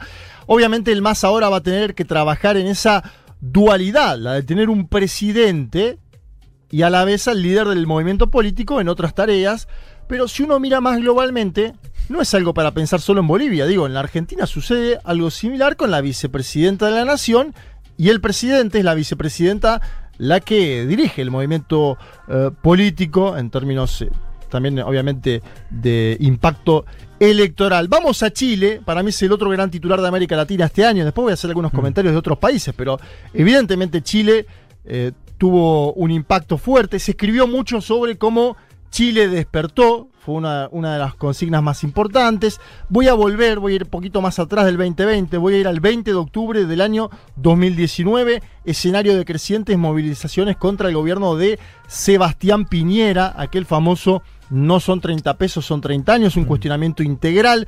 Se comenzaba a escuchar además un clamor por un proceso constituyente que pasara a la página de la Carta Magna de Augusto Pinochet. Y ese 20 de octubre del año pasado, 2019, Sebastián Piñera decía lo siguiente. Estamos en guerra contra un enemigo poderoso, implacable, que no respeta a nada ni a nadie, que está dispuesto a usar la violencia y la delincuencia sin ningún límite, incluso cuando significa pérdidas de vidas humanas, que está dispuesto a quemar nuestros hospitales, nuestras estaciones del metro, nuestros supermercados, con el único propósito de producir el mayor daño posible a todos los chilenos. Ellos están en guerra contra todos los chilenos de buena voluntad que queremos vivir en democracia, con libertad y en paz. Bien, ese Piñera que escuchábamos. Muy bueno que traes el audio, pues. claro, en ese momento la reacción de, de, de Piñera, pero digo también buena parte del sistema político chileno era una. Como todo era una otredad, ¿no? ¿Viste? Una extrañeza total. Era enero de, enero de este año en Wuhan, ¿no? Era tipo, ¿qué está pasando? Cómo, claro, y cómo ese estallido va cambiando incluso el horizonte de lo posible en la, en la, en la política chilena. Bien, entonces ahora les traigo el otro audio. A ver. Piñera, un Piñera que tiene poco que ver con ese que escuchábamos en octubre del 19, hablando el 25 de octubre del 2020 tras el triunfo bueno, del apruebo y de la convención constituyente. Este plebiscito no es el fin, es el comienzo de un camino que juntos, todos, deberemos recorrer para acordar una nueva constitución para Chile. Hasta ahora, la constitución nos ha dividido. A partir de hoy, todos debemos colaborar para que la nueva constitución sea el gran marco de unidad, de estabilidad y de futuro, y que se constituya en la casa de todos y en la ley fundamental de la República, respetada y legitimada por todos los chilenos. Bien. Muy bueno que hayas traído esos dos audios porque Sí. digo, el cambio de tono es. Incluso de hecho, hasta ese, ese mismo día Piñera había como medio dejado a relucir que. eh, que a traslucir que, que- que había apoyado la constitución. O sea, él, él no dijo cómo votó, pero cuando habló dijo quienes queremos una nueva constitución. Sí, es, un cambio 20 de octubre del 19, 25 de octubre del 2020. Evidentemente tuvo cintura Sebastián Piñera en, en el, en el- digo, en términos de comprender lo que estaba pasando, más allá de la valoración que es totalmente negativa de parte de la población por parte de la actuación de Piñera y su gobierno durante este año. Digo, tampoco es tonto y, y intenta eh, acompañar. Sí, perdón, pero me parece que igual representó un poco las idas y vueltas de Piñera, también un poco desconcertado ante, la- ante las protestas, ¿no? Porque de hecho, desde el comienzo, por ejemplo, cuando se empe- empezaron a cuestionar la suba de- del precio, dijo, no, no lo vamos a bajar. De hecho, el- eh, uno de los directores dijo, cabros, esto no pegó, o algo por el estilo, y después anunció que se daba marcha atrás. Digo, fue como una ida y vuelta constante en base a lo que la población, en definitiva, iba demandando, ¿no? Digo, me parece que esta, este cambio que de hecho después se sube a esta ola de, de apoyar casi la reforma constitucional se da porque se lo exigió el, contexto y, la población chilena. Totalmente, y vuelvo a esto de las movilizaciones que mencionás, Leti, para ir brevemente a Perú, movilizaciones que tumbaron a Manuel Merino, presidente fugaz, ¿se acuerdan que lo incluso se fue durante este mismo programa en una columna que estábamos haciendo después de que la Policía Nacional asesine a dos jóvenes, una crisis que tiene que ver con una frágil institucionalidad, con un destino, diría, catastrófico de los expresidentes de ese país, Fujimori, Toledo, Alan García, Ollanta Humala, presos en el exilio, suicidados, bueno, todo eso es Perú también. Lo que digo es, para mí hubo una nota positiva en este año, que tiene que ver con la movilización amplia de un sector de los jóvenes en ese país, que decían se metieron con la generación equivocada, ese era uno de los eslogans principales, gran, gran participación de millennials, youtubers, hay, hay- un fenómeno para analizar de lo que fue la política peruana este año y de sectores que nunca se habían involucrado en el Perú, en su política, y ahora sí lo hacen. Digo, hay una nota interesante en un país del que siempre se habló de una gran despolitización, Sí, podríamos decirlo. apatía. Apatía, esa es la palabra. Apatía hay en Brasil. Apatía hay en Brasil. eh, más allá de que Bolsonaro tuvo una muy mala elección semanas atrás, la trabajamos acá. Sí. Eh, fue un año pesado además para Bolsonaro porque perdió Donald Trump. Ya vamos a trabajar esa columna en el bloque de Juan Elman sobre los Estados Unidos. Pero el principal apoyo internacional de Jair Mesías Bolsonaro, Donald Trump, fue eyectado de la Casa Blanca. Entonces hay que ver cuál es la estrategia de Bolsonaro en el 2021. Un país que sufrió, como toda América Latina, la pandemia, pero que impactó con fotos que son fuertísimas. Se cuestionó mucho la estrategia de Bolsonaro en torno a la pandemia. En el medio se dio la salida de gobierno de Sergio Moro. Algunos decían es un golpe de knockout. Bolsonaro siguió, por eso hay... Y, y mejoró, mejoró su, popularidad. me- mejoró su popularidad en un momento, luego volvió a bajar, pero digo, Bolsonaro siguió, siguió peleando a su manera. eh, evidentemente tuvo una mala elección semanas atrás que tiene que ver también con una valoración posterior de lo que es eh, su gobierno. Habrá que ver qué pasa en el 2021, un año preelectoral, si va a ir definiendo o no el contorno del 2022 y qué quiere hacer Bolsonaro. Eh, me parece que es una figura clave para analizar también lo que, hacia dónde va a ir América Latina, ¿no? Eh, después vamos a volver a eso en, en la conclusión. En Venezuela se votó la Asamblea Nacional, el órgano legislativo que hasta ahora era dominado por la oposición, que ahora vuelve a controlar el chavismo. Año durísimo para Venezuela y su población en lo que fuera el endurecimiento de las sanciones y lo que es la situación económica. De 100 dólares que le ingresaban a Venezuela por la venta de petróleo, hoy le entra uno, ese impacto evidentemente eh, va también en la calidad de vida de su población. Ecuador como gran incógnita para el año próximo. Ecuador se está preparando para las elecciones presidenciales de febrero. Seguramente va a ser el gran tema cuando vuelva la temporada 2021 de Un Mundo de Sensaciones. En febrero, cuando estemos volviendo a este estudio, a este aire, vamos a hablar de la situación en ese país. Conclusión de esta columna, se va un 2020 muy intenso para América Latina, un 2020 donde hubo cierta cristalización político-electoral de la serie de movilizaciones callejeras que se habían dado en el año 2019. A mi parecer lo más trascendental tiene que ver con la normalización democrática en Bolivia, con la apertura del proceso constituyente en Chile, va a decirnos Ecuador el año próximo, en febrero, si se suma a esa posible nueva oleada progresista, digo posible entendiendo también que estamos viviendo, digo, un año y un momento muy complejo, muy complicado. Como sea, vamos a estar cubriendo todo en este programa a partir de la próxima temporada. De acá salimos con un lindo tema de The Magnetic North llamado A Dead in the Woods. Mira qué lindo, ¿eh? Para acompañar el sol de este domingo. Me gusta mucho. Y despedir al Go in 2020. search of house fires, the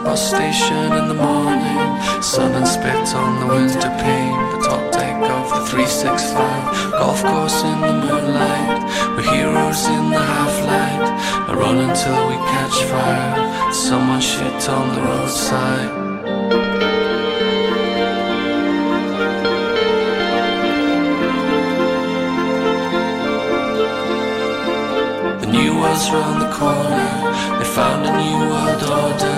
The party's nearly over now. The field is getting colder now.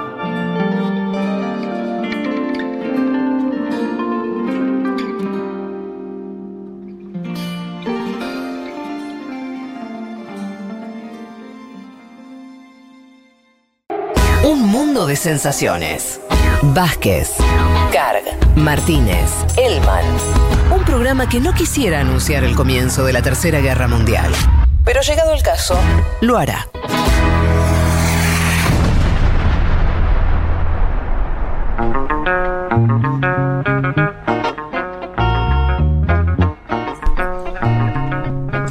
Es impresionante el sol que hay ahora en la ciudad de Buenos Aires.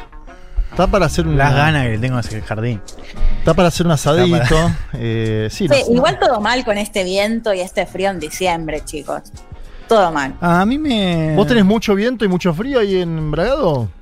Mucho, sí, estoy con buzo ahora. Claro, Leti se fue para hacer pileta y. Perdón, pará. Fue el cumpleaños de Leti hace un par de días. Hay que decirlo. Sí. Porque claro, fue hace un par de días, pero no- fue después del programa pasado, ¿no? ¿Qué fue el, Claro, la el semana. Lunes, el lunes pasado. el lunes? Claro. Leti se fue para pasar fin de año, su cumpleaños. Bueno, fin de año no. Navidad, su cumpleaños en la pileta y claro, le tocó un clima. Horrible, Hostil. estoy a 5 metros de una hermosa pileta, pero hace un frío tremendo. Bueno, Leti, pero estás con tu familia, cumpliste años, No, volviste a me- Bragado. me ¿Sabes que la, gente de Bragado está como nunca con Leti porque levanta a Bragado 200 mil puntos? Creo que en algún momento va a tener que ¿Sabes pe- qué? va a pelear la intendencia Leti de Bragado, ¿no? Vos decís, muchas y muchos oyentes de Bragado que escuchan la FUTU. Que Bueno. lo descubro por, por la aplicación y eso, Y porque vos aparte militás mucho, me gusta el, braga- el- Mucho, el bragadismo que le metés a fondo, me gusta. Total, total. No nos suelten la mano, chiques, dice alguien en la APP. No podemos estar No, hasta febrero. ¿por qué? Dice, no podemos estar hasta febrero sin entender lo que pasa. ¿Por dónde nos van a ayudar? Please. Lastimosamente, como otro decía que yo digo mucho lastimosamente, pero no vamos a poder estar en enero con vos. Pero escúchame, Ya- no, va- no va a pasar nada. ¿Qué puede pasar en un mes en el mundo? Puede pasar bastante. Los eneros son complicados. Me acuerdo, me acuerdo uno. Se puede ir toda la mierda, Juan, ¿cómo que? Me, me acuerdo, enero del 2018 me fui a Bariloche y estaba justo con Fede, con Julia. Un día que fue muy particular, 23 de enero, que Juan Guaidó dijo, hola, soy presidente de Venezuela. Digo que pasan muchas cosas en enero y en, e- en este año, como vos mencionabas, eh, Juanelo Elman, fue, bueno, el ataque a, a Soleimani, ¿no? Claro, Ese, ese no. asesinato durante las primeras semanas. eh, obviamente acá en Futu va a haber alguna programación durante enero, como se hace todos los veranos. Nosotros volveremos en febrero, así que préstenos atención porque vamos a estar seguramente con Ecuador, como decía antes, como uno de los ejes centrales. ¿Tenés algún otro mensaje, Juan? A ver, acá te leo. Bueno, Newen dice gracias por acompañarnos todo, este año de mierda, les quiero mucho. Nosotros también a vos, Newen. Sonia Rosarina, siempre pasé los domingos con almuerzo familiar en casa de mi viejo con hermanes y sobrines, los descubrí en 2020 y es una de las pocas cosas que le agradezco a este año y a ustedes, Ah. claro, crack. Qué lindo. Le mandamos un abrazo a Sonia eh, Rosarina. Anita Cordobesa dice que nos espera con Fernet. Atención, ¿eh? Sigue la invitación Yendo. a Córdoba, dice. Sí, y. ¿Usted y- iría a tomar... ah, Pero un- por supuesto que sí, sobre todo, sí, claramente. No, y otra. ¿Cómo se lleva con que Córdoba usted, Elman? Vio que Córdoba genera pasiones encontradas. Me gusta. Le gusta. Me gusta el. eh, digo, como territorio. Sí. Me gusta eh, geográficamente, Córdoba. Eh, y- Te estás por meter en el tema político que mejor dejemos Claro, pasar. Vamos a, vamos a seguir con. No, digo, muchos mensajes haciendo referencia a otro de los grandes hechos del año que lo íbamos a comentar, pero digo, quiero hacer referencia ahora, que es que este fue un año donde una pareja dio el sí al aire. No, tremendo. Si recuerda. Tremendo, tremendo. Sí, de hecho hay, hay oyentes recordando ese momento. Que dicen, claro, ese debería ser eh, Vos, Leti, el se- gran tema del año. ¿seguiste hablando con esta pareja? ¿Cómo fue el vínculo? Ahora, en las últimas semanas no, pero después sí, porque además me contaba cómo se habían enterado, bueno, ahora ya me olvidé, pero alguien que estaba, ponerle un familiar o algo por el estilo en Estados Unidos y que a su vez escuchaba el programa, una cosa así, buenísima, así que eh, nos prometió que nos va a invitar al casamiento en el 2021. Eh, ah, así que es- apostemos, esa- apostemos a eso también, a que vamos a tener una fiesta de casamiento en el 2021. ¿Finalmente es en la Argentina o es en Los Ángeles, como se tenía previsto? Si, no si mal no, me No, acuerdo. entiendo, entiendo que se casan en Argentina y después se van a vivir a Los Ángeles. Bueno, podemos Ah. estar en las dos fases. Sí, Nosotros podemos ser- ¿no? Podemos- acompañarlos. Podemos ser acompañantes. Claro, y la- el periodo de que adaptación sí. ahí también. Claro, yendo. tenemos que estar, sí, tenemos que Y aprovecho que hablo de Estados Unidos, porque viene la columna, siendo las 13.39 con 09 segundos, del señor Juan Elman, apodado Juan Elo, sobre lo que fue el año de Estados Unidos, un año donde pasó absolutamente de todo, ¿no? Donde en enero, y te pongo esto y a- a- para que empieces por donde vos quieras, como siempre dice Fede, en enero parecía que Donald Trump iba caminando a ganar la elección, ¿no? Claro, en enero arrancamos un año donde Trump tenía números récord en términos de crecimiento y empleo, más que nada empleo. Eh, en Estados Unidos, digo, números que daban cuenta de que muy posiblemente Trump, o que Trump era el favorito para elegir, dicho de, de alguna manera. Empezamos también el año sin saber qué iba a pasar en la interna demócrata, ¿no? Porque Claro. teníamos ahí algunos candidatos como Bernie Sanders. Bernie todavía tenía alguna chance, ¿no? Claro, de hecho hablábamos Sí. de, de- de Bernie Sanders como, como un candidato que, que- que- o como un precandidato que podía ser candidato en noviembre. Quiero que arranquemos eh, por mayo, ¿no? 25 de mayo, de mayo, fecha patria acá en Argentina, que fue el día donde George Floyd eh, fue asesinado, era, fue primero arrestado por cuatro policías, luego de ser denunciado por una compra con un supuesto billete falso. Eh, uno de un esos billete de policías. 20 dólares. Me, me acuerdo hasta hoy contando la noticia Wow.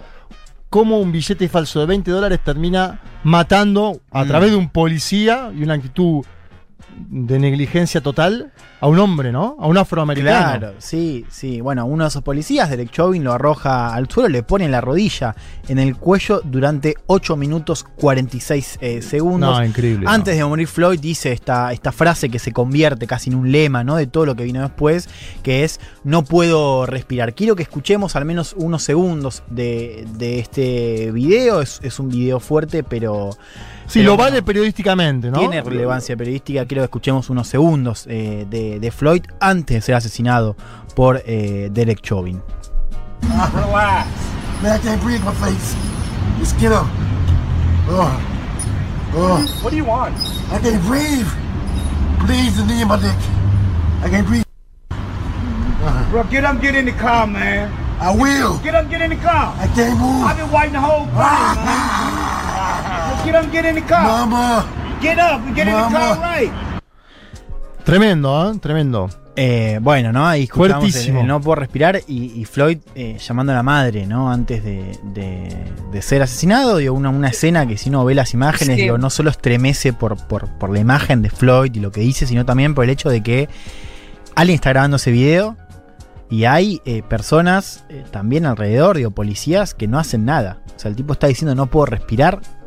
Ocho minutos con la rodilla en el cuello y, y la gente lo, lo ve como algo, sí, o, o normal o, o- o digo, que no suscita una intervención por parte de la gente que está, que está mirando. Bueno, Sí, a veces se por- debate, Juan, qué, qué pasa con el que filma. Yo no me meto en esa discusión porque la verdad te digo, me parece mejor que se evidencie lo que se hizo antes que quede en la clandestinidad. Porque hechos, hechos de este tipo en Estados Unidos contra afroamericanos durante la historia de los Estados Unidos hubo miles.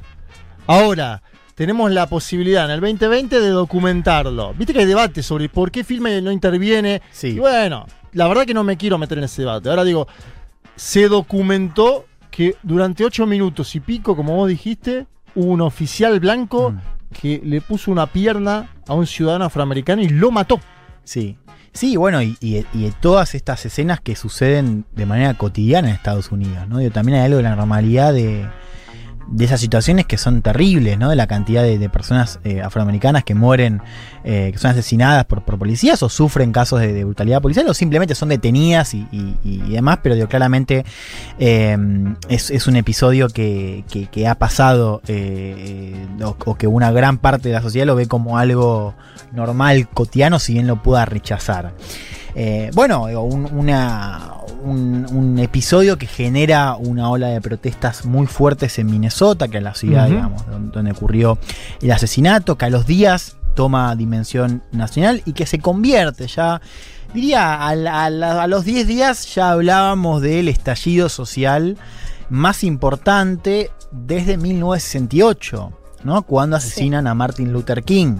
Eh, digo, tuvimos escenas donde veíamos cómo más de la mitad del territorio de Estados Unidos estaba eh, con efectivos de la Guardia Nacional, como veíamos escenas de, de protestas que algunas, digamos, sí, la gran mayoría eran pacíficas, pero también había escenas de, de disturbios, de saqueos, de violencia, digo, daba cuenta también, bueno, de eso, de- de- de- del estallido, de la revuelta, digo, de, todo lo que genera eh, en un movimiento que eh, tuvo quizás como una de las novedades, primero muchísima gente joven, digo, eso también lo vimos en todas las protestas, y, y- y una coalición también multirracial, digo, era- eran personas afroamericanas, pero también personas blancas. Incluso me acuerdo de esa imagen súper potente, súper potente en capitales, sobre todo capitales, digo, progresistas, donde eh, las personas, digo, lo- lo- donde los blancos, para decirlo rápido, generaban como un cordón, ¿no? Donde se ponían primero ante la policía.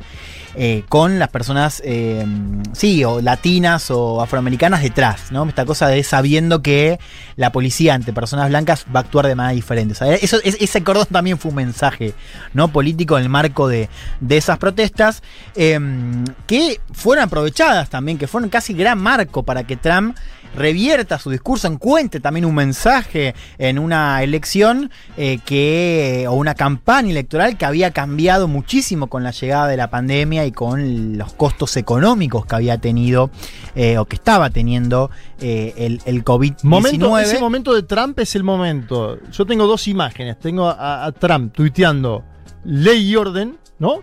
Que pretendía él ganar la elección con, con esa consigna, o al menos encaminar, mostrándose como el gendarme de los Estados Unidos en el medio de las protestas. Y después tengo la imagen, que creo que nos decía mucho de lo que iba a pasar después en términos político-electorales. La Casa Blanca totalmente a oscuras por primera vez en mucho tiempo, no sé si por primera vez en la historia, y Donald Trump metido en un búnker. ¿No? Sí. Tengo esas dos Y hablar en constantemente de, de esta idea de ellos son los violentos, ¿no? Eh, y de la izquierda radical. Bueno, ahora, ahora vamos a escuchar eso, ¿no? Pero, pero un poco lo, lo resumían bien, bien ustedes, ¿no? O sea, cómo Trump toma este, estas protestas eh, para proyectarse, así como lo hizo Nixon, que era candidato, no era presidente en el, en el 68, ¿no? Como este garante de la ley eh, y, y el orden.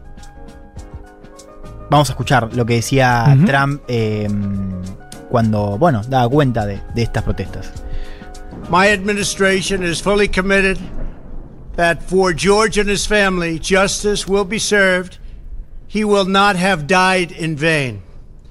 But we cannot allow the righteous cries and peaceful protesters to be drowned out by an angry mob. The biggest victims of the rioting are peace loving citizens in our poorest communities. And as their president, I will fight to keep them safe. I will fight to protect you. I am your president of law and order and an ally of all peaceful protesters. But in recent days, our nation has been gripped by professional anarchists, violent mobs, arsonists, looters, criminals, rioters, Antifa, and others. Y Fal- otros, faltó Soros, ¿no? Qué nombre. Ahora vamos a ver después al final del programa de, de un poco de Soros, pero a ver, ¿qué es lo que decía Trump? Mi administración está totalmente comprometida para que George y su familia eh, tengan justicia. No habrá muerto en vano, pero no podemos permitir que los gritos justos y los manifestantes pacíficos sean ahogados por una turba enfurecida. Las mayores víctimas de los disturbios son amantes de la paz, ciudadanos de nuestras comunidades más pobres y como su presidente lucharé para mantenerlos a salvo. Lucharé para protegerlos. Soy su presidente de la ley y el orden y un aliado de todos los manifestantes pacíficos. En días recientes, nuestra nación ha sido apresada por anarquistas profesionales, turbas violentas, pirómanos, saqueadores criminales, antifa y otros, ¿no? Decía el presidente. Bueno, finalmente, bueno, en un momento que nos preguntábamos, digo, así veíamos como, como espejo en las imágenes del 68 y bueno, qué pasaba, ¿no? Sobre todo con eh, comunidades eh, moderadas o que quizás no, no tenían todavía eh, resuelto el voto, ¿no? Si este mensaje de la ley del orden iba a calar, si iba a poder contrarrestar los costos que tenía Trump por la pandemia. Sí, había dos escenarios posibles. O era Nixon, ¿no?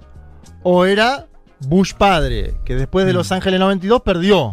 ¿Te acuerdas que nos preguntábamos?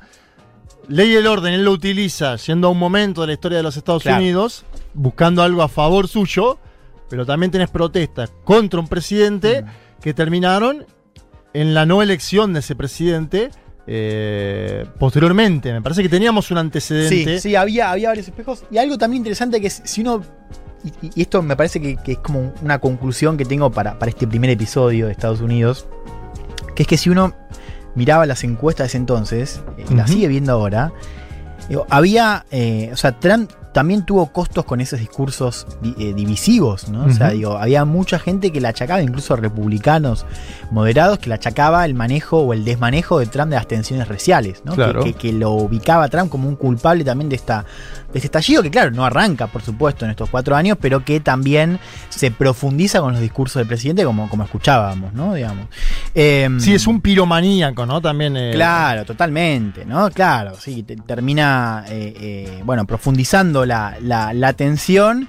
eh, y, fue un estallido, digo, para pensar un poco el- el saldo de estas protestas, que dotó de otro poder al movimiento de Black Lives Matter, que ya estaba presente en la política estadounidense y también en nuestro lenguaje eh, cuando hablamos de, de política global, pero que con estas, con estas protestas y a, y a raíz de este, de este asesinato de Floyd, eh, bueno, tuvo otra dimensión, ¿no? Bueno, hoy tenemos una, según encuestas, como una mayoría de estadounidenses apoya el movimiento, algo que antes no estaba, como el movimiento pasó de ser simplemente parte de un reclamo de las bases del Partido Demócrata a ser un movimiento mucho más eh, transversal. transversal, amplio, que incluso desborda las, las, las fronteras de Estados Unidos. Tuvimos protestas en Londres, en París. Sí, y en Estados Seúl. Unidos fue, fue muy legítimo, o, o ganó legitimidad, mejor dicho, en un sector Mm. importante de, la cultura de los Estados Unidos. Claro, Me, me bueno. acuerdo lo que pasó con la NBA, ¿no? Totalmente. Eh,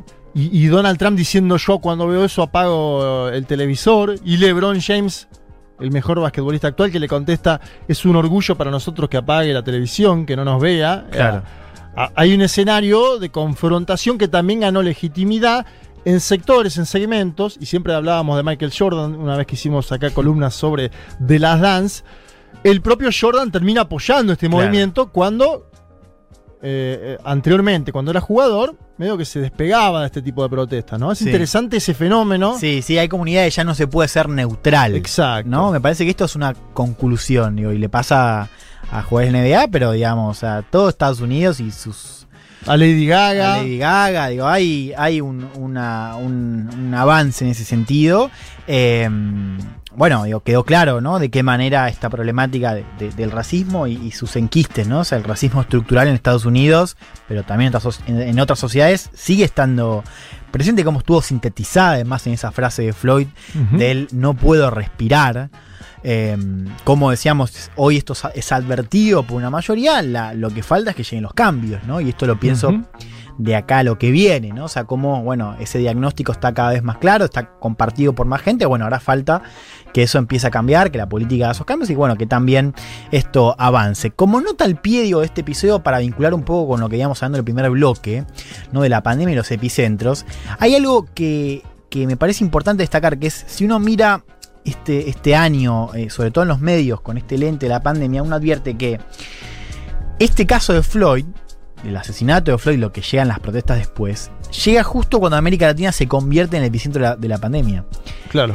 Que, o sea, Claro. nosotros veíamos cómo los medios estaban cubriendo, o sea, cómo todos los grandes medios cubrían, no sé, Estados Unidos hablaba de Europa porque era el epicentro, al principio hablaba, bueno, de China, de lugares de. Asia, y cómo cuando el virus llega a América Latina y se convierte en el epicentro, los medios que venían tocando de comienzo de año todo eh, respecto a pandemia, se vuelcan también casi enteramente a hablar de el estallido social en Estados Unidos, ¿no? Y, y- y América Latina queda también relegada en esa cobertura, mientras tenía estos casos cada vez más, eh, casos y muertes de manera disparada y, insisto, siendo el, epicentro de eh, la pandemia. Eso simplemente como nota al pie.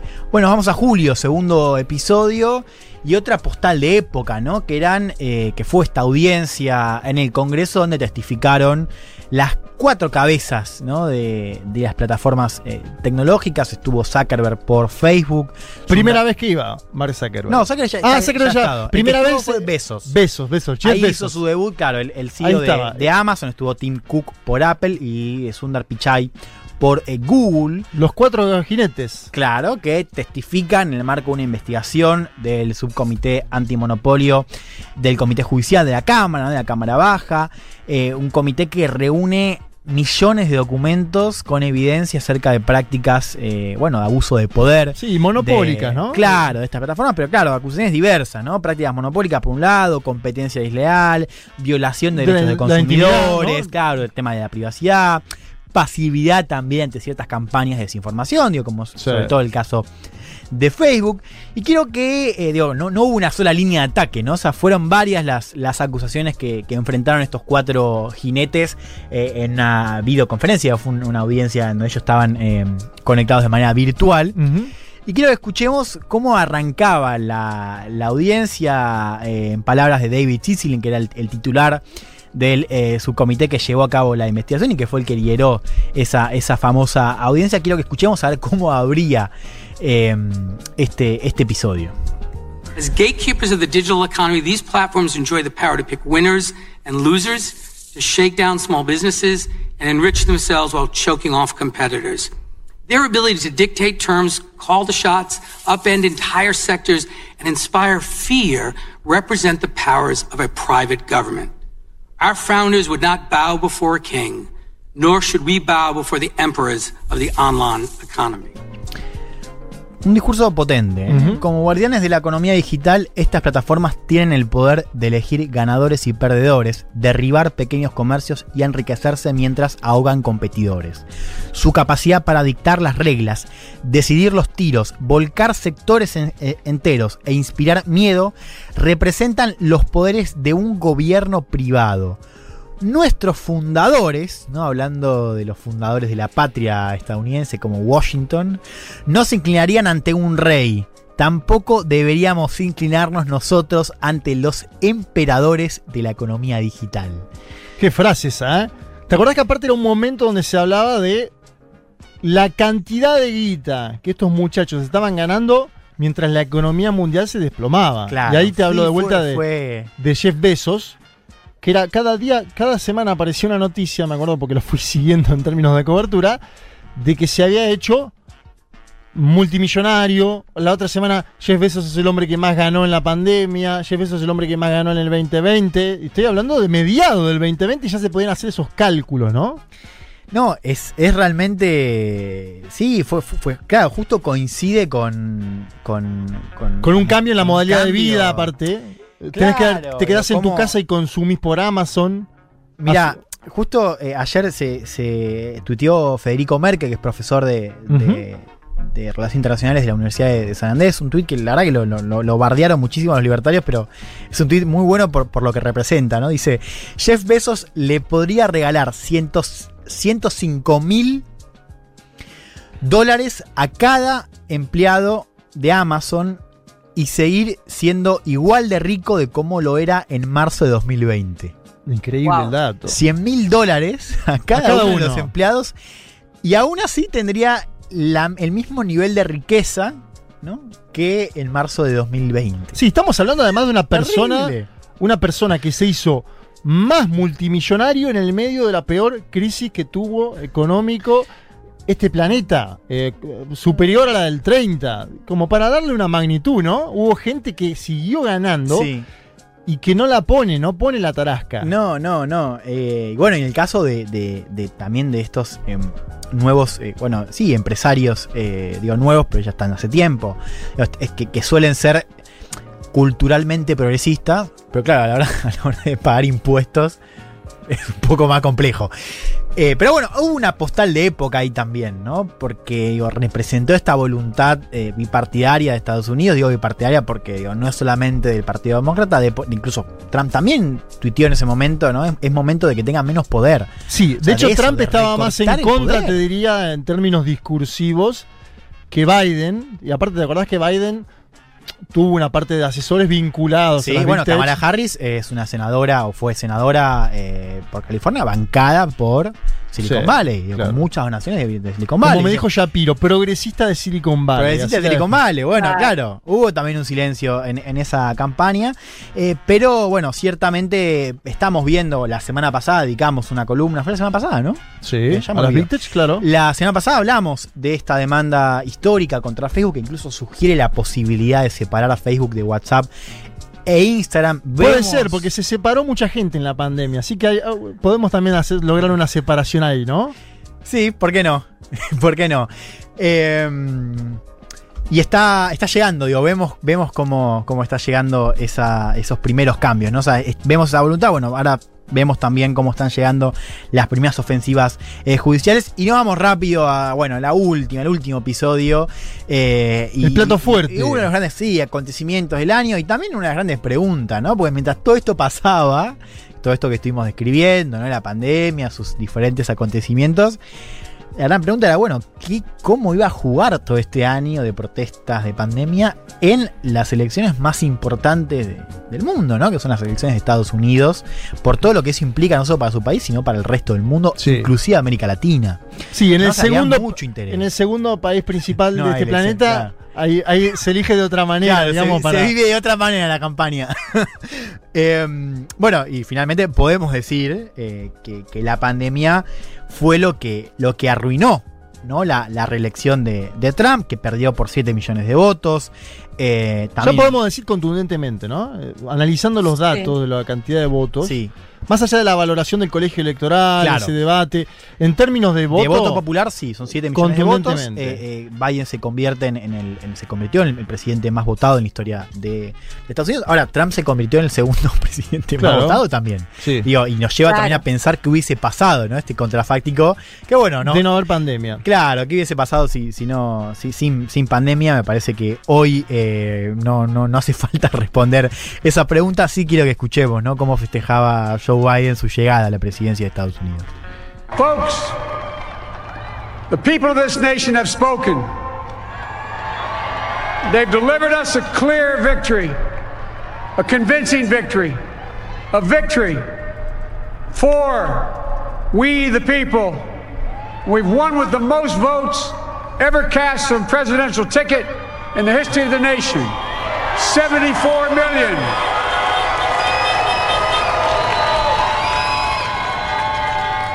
What I must admit has surprised me. Tonight, we're seeing all over this nation, all cities and all parts of the country, indeed across the world, an outpouring of joy, of hope, renewed faith in tomorrow. Bring a better day. Amigos, la gente de este país ha hablado, nos han entregado una victoria clara, una victoria convincente. Una victoria para nosotros, el pueblo. Ganamos con la mayor cantidad de votos emitidos en la historia de este país, 74 millones de personas. Lo que debo admitir es que me sorprende estar viendo esta noche en toda esta nación, todas las ciudades y todas las partes del país, de hecho en todo el mundo, un gozo de alegría, de esperanza, de fe renovada en el mañana, en el hecho de que será un mejor día, ¿no? Decía Biden, antes eh, había estado Kamala Harris, ¿no? También otro, otro gran acontecimiento, fue la primera mujer, se convirtió en la primera mujer en llegar al cargo de la vicepresidencia, primera mujer Primera negra, mujer y además afroamericana, ¿no? Las Claro. dos cosas. Eh, y bueno, nos vamos también con este detalle, que, que- que- que en realidad no es un detalle, pero digo, está en un plano secundario, que es bueno que el, el presidente saliente, Donald Trump, no aceptó los resultados en ese entonces, sigue sigue eh, hablando de fraude, a pesar de que las ofensivas judiciales, que fueron muchas, que fueron con mucho dinero inyectado, no, no, funcionaron. No funcionaron. Creo que el, el- el clic ahí, Juan, es esa imagen de Giuliani en la conferencia de prensa transpirando su propia tintura. Creo que ahí fue el quiebre total de la estrategia de Donald Trump. ¿no? Escuchemos lo que decía Trump en esa semana, ¿no? En esa semana donde habla Biden, donde los medios decretan la victoria de la fórmula demócrata. Bueno, Trump eh, tuvo un discurso alternativo. Él habla de, de hechos alternativos de que llegó a la presidencia. Acá vemos eh, y escuchamos este discurso alternativo de Trump. If you count the legal votes, I easily win. If you count the illegal votes, they can try to steal the election from us. If you count the votes that came in late, we're looking at them very strongly, but a lot of votes came in late. I've already decisively won many critical states, including massive victories in Florida, Iowa, Indiana, Ohio. To name just a few, we won these and many other victories despite historic election interference from big media, big money, and big tech.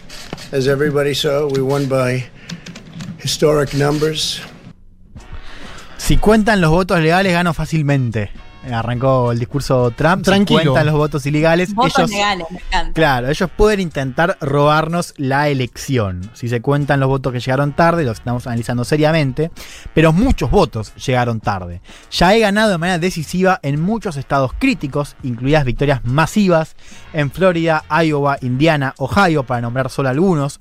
Obtuvimos estas y muchas otras victorias a pesar de la histórica interferencia electoral de la Big Media, ¿no? los grandes medios, Big Money y Big Tech, ¿no? a lo que recién hacíamos eh, alusión. Como todos vieron, ganamos por números históricos. Bueno, finalmente. Eh, Perdiste por 7 millones de por votos, millones de Donald Trump. votos Te lo queremos y, anunciar claro, acá. te, te- te tenés que ir. Es cierto que se irá con un porcentaje no menor de gente que no acepta los resultados. Esto será ciertamente una pregunta que va a dominar, me parece, esta primera parte de la presidencia de Biden, que va a asumir el 20 de enero. Y para cerrar, digo, hay una pregunta ahí que me parece interesante en función de todo lo que venimos hablando en este año, pero sobre todo en este programa que recordamos, ¿no? Este 2020, que es cuál va a ser el rol de Estados Unidos en el mundo del 2021. ¿no? Ujú. O sea, cuánto de lo que vimos este año de Estados Unidos, la actitud contra la pandemia, que fue también, digo, el hecho de que Estados Muy Unidos. internista, ¿no? Una actitud, cuando China estaba desplegando la diplomacia de las, Mm. las mascarillas, Estados Unidos estaba mirando fronteras adentro. Y te diría que hoy sigue en esa misma tónica. Claro, y también hay algo ahí que es como esto de, Estados Unidos dando el ejemplo negativo, ¿no? O sea, esas cosas para, para países que, o que ven Estados Unidos como, como un faro.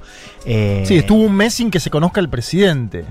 Claro, digo, elecciones, pero sobre todo pienso en la pandemia, ¿no? También, digo, de, de- de- de- de cómo la actitud de- de- del presidente de la primera potencia se comporta de alguna manera, que después eso es imitada también por otros. Digo, el caso de Bolsonaro es el caso más ejemplar, pero digo, eso ciertamente desborda, ¿no? Entonces la pregunta es, bueno, ¿cuánto de eso de lo que vimos también contra la OMS, ¿no? Digo, saliendo y, y culpando a la OMS o, o- o acusando a la OMS de ser chinacéntrica, cuánto de lo que vimos también, lo que estamos viendo el acopio de vacunas, eh, ¿no? De, de- de estas guerras eh, de, de- de ro- robo de, de- de material, de, de suministros médicos, claro, sí. de otros países. O sea, ¿cuánto de esto que vimos este año con Trump eh, responde a Trump únicamente o algo más estructural?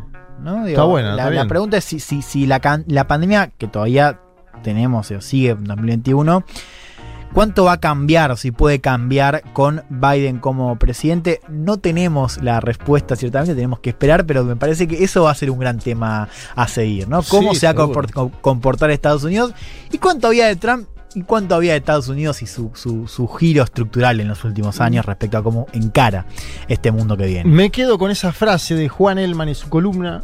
El año que viene nos vamos a preguntar cuánto había de Donald Trump y cuánto había de un sistema general de los Estados Unidos de América que se vio, le vimos, eh, lo vimos desnudo como nunca antes en este 2020, ¿no? Ha quedado desnudo como nunca antes eh, el papel que cumple los Estados Unidos en términos de la- lo que es la, la política internacional. Bueno, nos vamos a una breve tanda y después volvemos con la voz. Todo el mundo está queriendo escuchar la voz del señor Pablo 30. Un mundo de sensaciones. Federico Vázquez, Juan Manuel Carg, Leticia Martínez y Juan Elman. Un programa sobre política internacional que no cree en teorías conspirativas. Bueno, casi.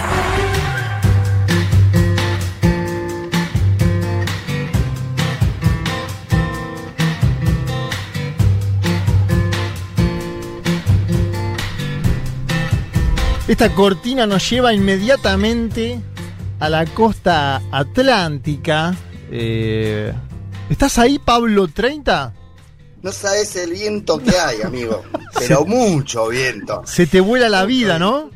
Mal, mal, mal acá. Encima costero, costero, una cuadra del mar, ¿sabes lo que es? Como pega. Pega con Claro. todo, amigo. ¿Cómo si estás? normalmente ya en la costa hay tanto viento, ni me quiero imaginar estos días. Allá estaba con mucho viento, ¿cómo está la cosa? Parece de charla de. Ni en pedo me hubiese imaginado esta voz. Ni en pedo. Es, un- es una charla totalmente de ascensor. Acá hubo mucho viento ayer, que me parece que lo mandaron ustedes también. Eh, hoy está un poquito más, más tranqui, hay lindo solcito. ¿Hay sol ahora en Mar del Plata, Pablo? No, está horrible, está horrible. Imagínate Está feo. de invierno. Y mañana empieza el verano acá, así que imagínate. Pero bueno, Mar del Plata, ustedes la conocen. La conocemos y la queremos mucho, esa ciudad. Aparte, la ciudad del No a la Alca, es una ciudad importante, Pablito, en términos eh, de la simbología, ¿no? Yo siempre digo, la ciudad peronista más gorila del mundo. Como una, sí, como una sí, parábola de sí. lo que es eh, la- una sí. síntesis política, ¿no? Una ciudad eh, Pero histórica. casi, casi, casi, casi, casi estuvimos a punto de ganar acá con, con la Fer, la Ferra Verde. Estuvimos cerca. Ahí de- cerquita, ¿no, Pablito? Cerquita. Muy cerquita, muy cerquita. Me Yo gusta un de- Pablito que baja línea. Escuchame, Pablo, un programa de política ¿Cómo? internacional, viejo. Ah, ¿Qué por eso hacemos? justamente quería decir eso. Quería mandarle un saludo a, a mi abuelita Elsa, que, que me debe estar mirando desde el cielo, que siempre me decía, estudia, estudia que tenés que seguir adelante. Yo llevo una técnica acá en, en Mar del Plata, una técnica, me fui técnico, no sé si electromecánico en computación, no me acuerdo, alguna cosa de esa. Algo ganaste, Pablito. Algo, y, y mira, con este título secundario estoy en el mejor programa de radio de política internacional de la. Argentina. ¿Vos te parece, abuelita Elsa, que estás ahí? Se puede, ¿eh? Wow, Ah, qué lindo. Así que eh, en esa estamos. Y obviamente esta, esta charla era eh, por todo lo que le está pasando a, a Julia. Me parece que ellos, tanto Julia como Fede, respiran Futurock, comen Futurock, viven Futurock.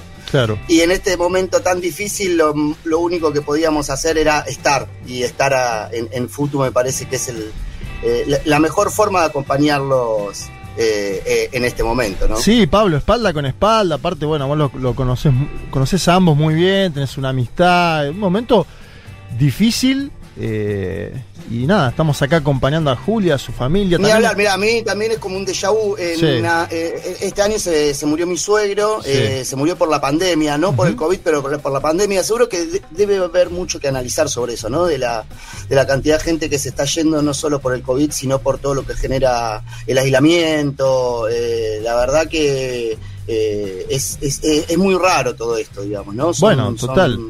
Vos- ¿A vos, te, vos lo viviste o tu familia lo vivió en términos personales? Está comentando lo de, lo de tu suegro. Tuvimos la, la, la pérdida de muchísimas personas de...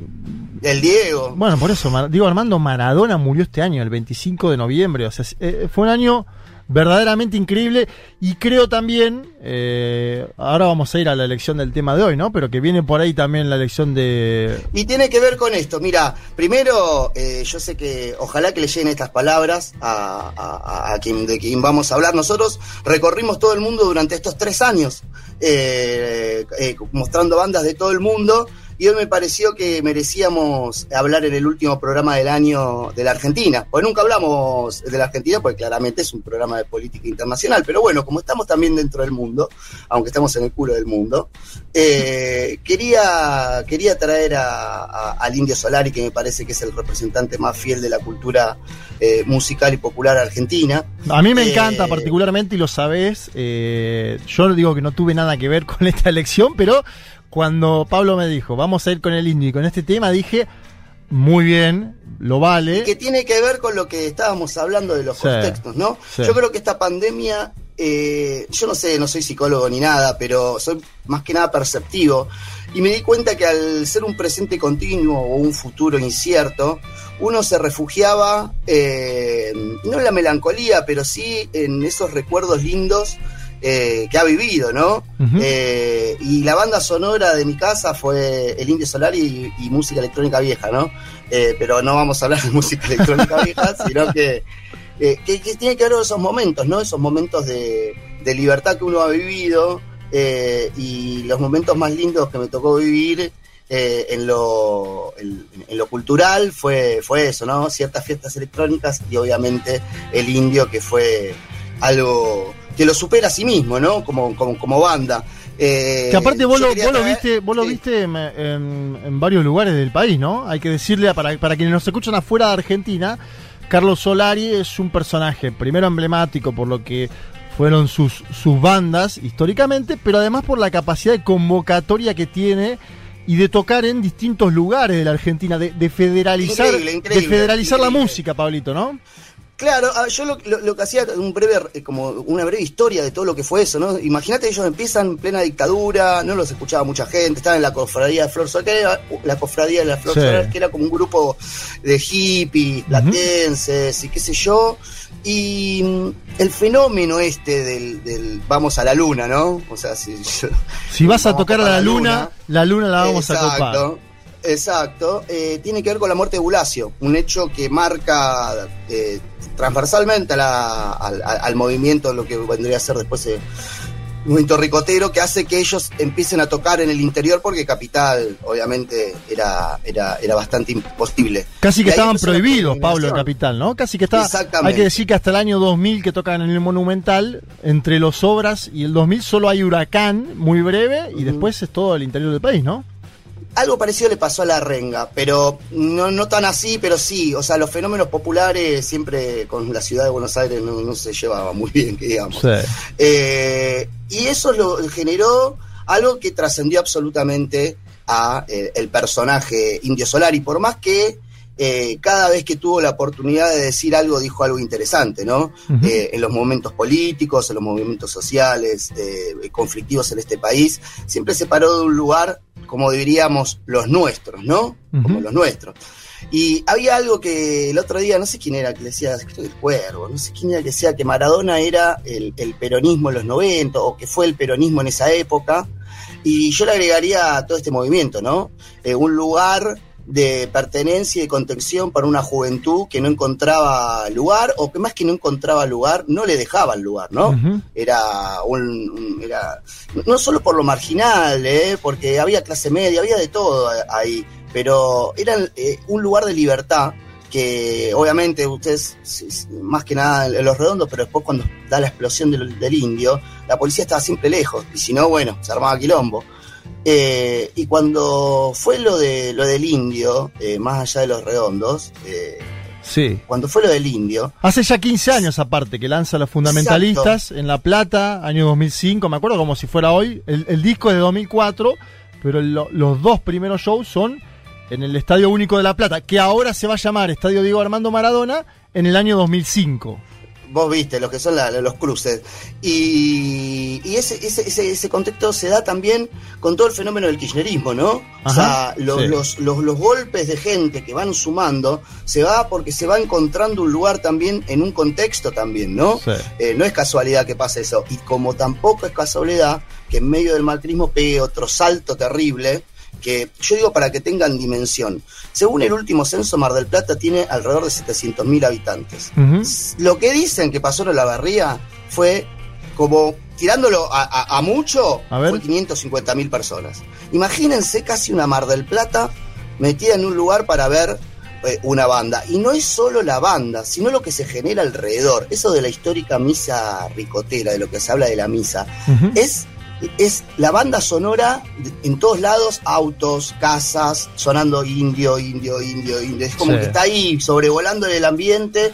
eh, obviamente las economías de los lugares disparadas porque la cantidad de fernet, cerveza, chori, hamburguesa, fideos, todo lo que vendían era increíble. Salvaban el año, Pablo, eh, salvaban el año, ¿no? Muchas localidades. Exactamente, exactamente. Digo, Tandil, Y Tandil, algo- hubo, Tandil tuvo varios años que, no te digo, lo, lo salvó la, la totalidad de, la- de los pobladores de Tandil, pero una parte, eh, evidentemente. No, y además yo me ponía a hablar, a mí me gusta mucho hablar con la gente, yo me ponía a hablar, Tandil no es una ciudad que digamos, bueno, no, no, no, no voy a meter en porque voy a dar un tendilín si me va a quedar atrapada, pero digo, no es muy popular, ¿no? O sea, más. O una ciudad o- o más parecida a Mar del Plata, quizás, no tan popular. No, no me quiero meter con Tandil, pobre, que además vamos siempre. siempre. Te metiste con Sí, Tandil ahí, y con Mar te- del Plata. te sacamos para- para cuidarte, Pablo, Te, te dale. mentiste con las dos ciudades a la vez encima. Entonces, eh, lo que yo veía y hablaba con la gente de ahí que está contenta igual, obviamente, ¿no? O sea, cierto, otro, pero agarró y se vendía cerveza en la puerta de su casa. Obvio. Eh, era como e- e- esa sensación. Y lo que yo vi también, eh, por eso digo los contextos, eh, durante el kirchnerismo era como absoluta felicidad. O sea, era la ciudad éramos nosotros. No había policía, hacíamos lo que queríamos. Siempre se está un poquito al borde de que vos digas, bueno, esto cuándo se va, se va. ¿Cuándo se quiebra esto, no? Porque es demasiada gente. Pero siempre esa calma. Sí. Y lo que sí fue pasando ya con el macrismo es la tensa calma. Ya no era la, la- la- la- esa el, el quilombo organizado, sino que era otro, otro espíritu, digamos. Se, se- se ve, no, no es que se venía la noche, pero se veía, se sentía cierta. Porque también son parte de los de los de los contextos sociales, ¿no? Eh, y, y eso se, se notaba ahí, ¿no? A más transversal a todas las clases. Sí. Y yo recuerdo siempre fotos, ¿no? Sí, imágenes eh, de lo que generaba. Me acuerdo en Tandil, en una estación de servicio, como los pibes habían agarrado los surtidores y empezaban a cargar nafta a los autos. Eh, siempre sin quilombo, ¿eh? ¿No? Eh, vení, te cargo nafta al auto, qué sé yo. Yo estaba sin un mango, por ejemplo, y me estaba volviendo y no tenía un mango, entonces fui, corté una botella de coca, viste, porque a mí me gusta tomar el fernet de botella de coca. Corté la botella de coca vacía, fui a pedir hielo a uno, después fui a pedir un poquito de fernet a otro, después le fui a pedir- y me tomé un fernet. Es como una comunidad Un fernet colectivo te tomaste. te tomaste un fernet Era- colectivo. Uh, Era, era eso, eh, eh, y, la, y la sensación de libertad, digamos, ¿no? Eh, de felicidad y de ser parte y de una identidad de, de eso, de, de- de que ves que, que- toda esta, esa gente en- en- entendió algo. Una vez le digo al del Bondi que me llevó a San Luis, le digo, gracias, gracias, la entendí. Y el chavo me miró diciendo, ¿el qué entendiste? ¿De qué estás hablando? Viste vos la cosa, viste como, no, que la construcción, de, de venir acá, de traerme en el bondi, de hacer un asado, de compartir historias y qué sé yo. No, es solo eso, es solo compartir, no, no hay que entender mucho, ¿viste? Eh, es solo eh, eh, poder ser parte de algo más grande que vos. Pablito, acá Sol. Sol en la Sí. PP pone qué lindo que Pablo, que nos hizo viajar por todas las músicas, hoy hable del indio, gracias Futu. Hay, hay varios mensajes en ese sentido, de gente que lo, que lo estima, ¿no? A, a- a Carlos. ¿Te parece ir yendo a- al tema y, y que lo presentemos? Sí, que- claro, sí, sí, sí, claro. Gente pidiendo ya columna de Pablito para el año que viene. Y bueno, La pidió, porque- la pidió Juan, ¿eh? El Juan, yo me acuerdo que en un momento Elman dijo, Sí, el Pablito. columnista. ¿Te acordás, Juan? Yo le dije, columnista, eh, porque sí, porque porque, es el manda quinto cartas. Es el, es el quinto Beatle, Ahora, ¿no? Juan, cuando, cuando termine la pandemia, por favor, ten un poquito de vida, porque después te vas a arrepentir, te va a pasar como a mí, que yo a los 16 estaba dale, dale, dale, dale, dale, y después me olvidé de que lo que era vivir, era solo estudiar y fijar, y qué sé yo. Mirá Por qué favor, consejo Bueno, invitame, invitame a Mar del Plata. Eh, vas a ser bien recibido. Y salimos un rato. Y- Yo y estoy bueno, yendo ahora en estos días, Pablito, para allá. ¿eh? Te vamos a esperar, te vamos a esperar con distancia social en el patio, eh, ojo. Ahí, a, a, a cinco metros. hay que cuidarse, hay que cuidarse.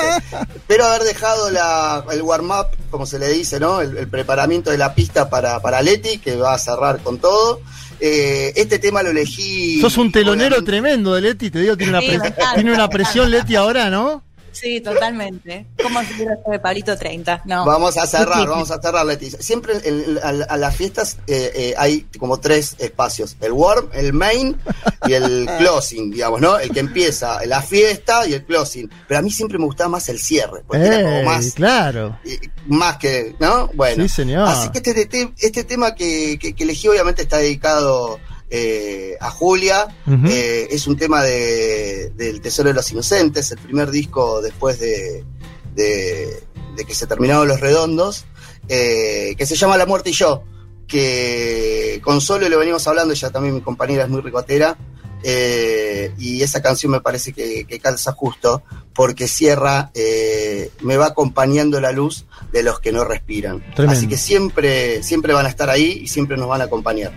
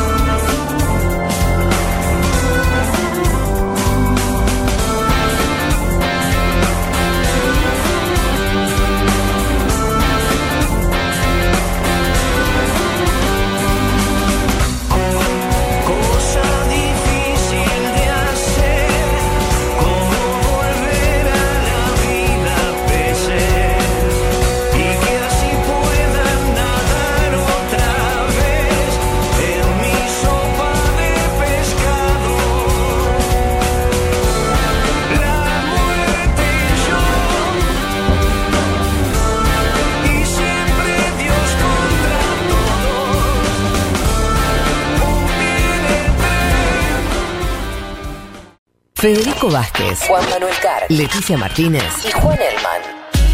Un mundo de sensaciones. De la invención de la rueda a las stories de Instagram.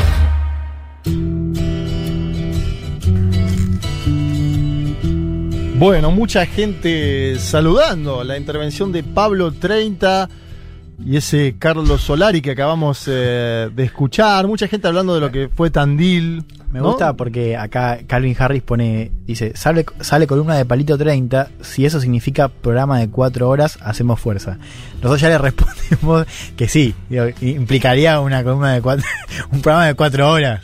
No estamos dispuestos todavía, No, Cal- Calvin. no, no, con- pero digo, o sea, la, la columna de Pablo... Ah, no, de cuatro, por ahí el solo, la columna. No, claro. ¿no? El programa solo Una de hora. Pablo. O sea, nosotros teníamos a, a las tres horas y Pablito... Sí, pa- pasó Hugo Chávez y dijo que, que Pablo eh, está hablando mucho. No, no, lo queremos mucho y nos, nos encantó dialogar con Pablo. La gente aparte está en llamas, Sí, ¿no? En Sí, llamas. está bueno además conocer la voz. Fue, fue. Sí, totalmente. Escucharlo a Y lo él. sentí como cercano. Te, te acaba de invitar a su casa. A vos que te gusta que te, te dan invitaciones a casas. Me parece que lo que hizo Pablito fue en ese sentido.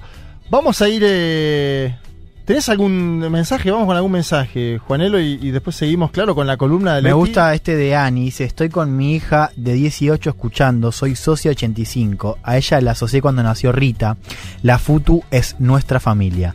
Le mandamos amor a Julita y familia. Gracias por tanto. Hermoso mensaje y creo que también el tema que eligió Pablo. Pablo eligió este tema ayer, una vez conocida la noticia de- de- del padre de Julia, me parece que es un muy lindo homenaje.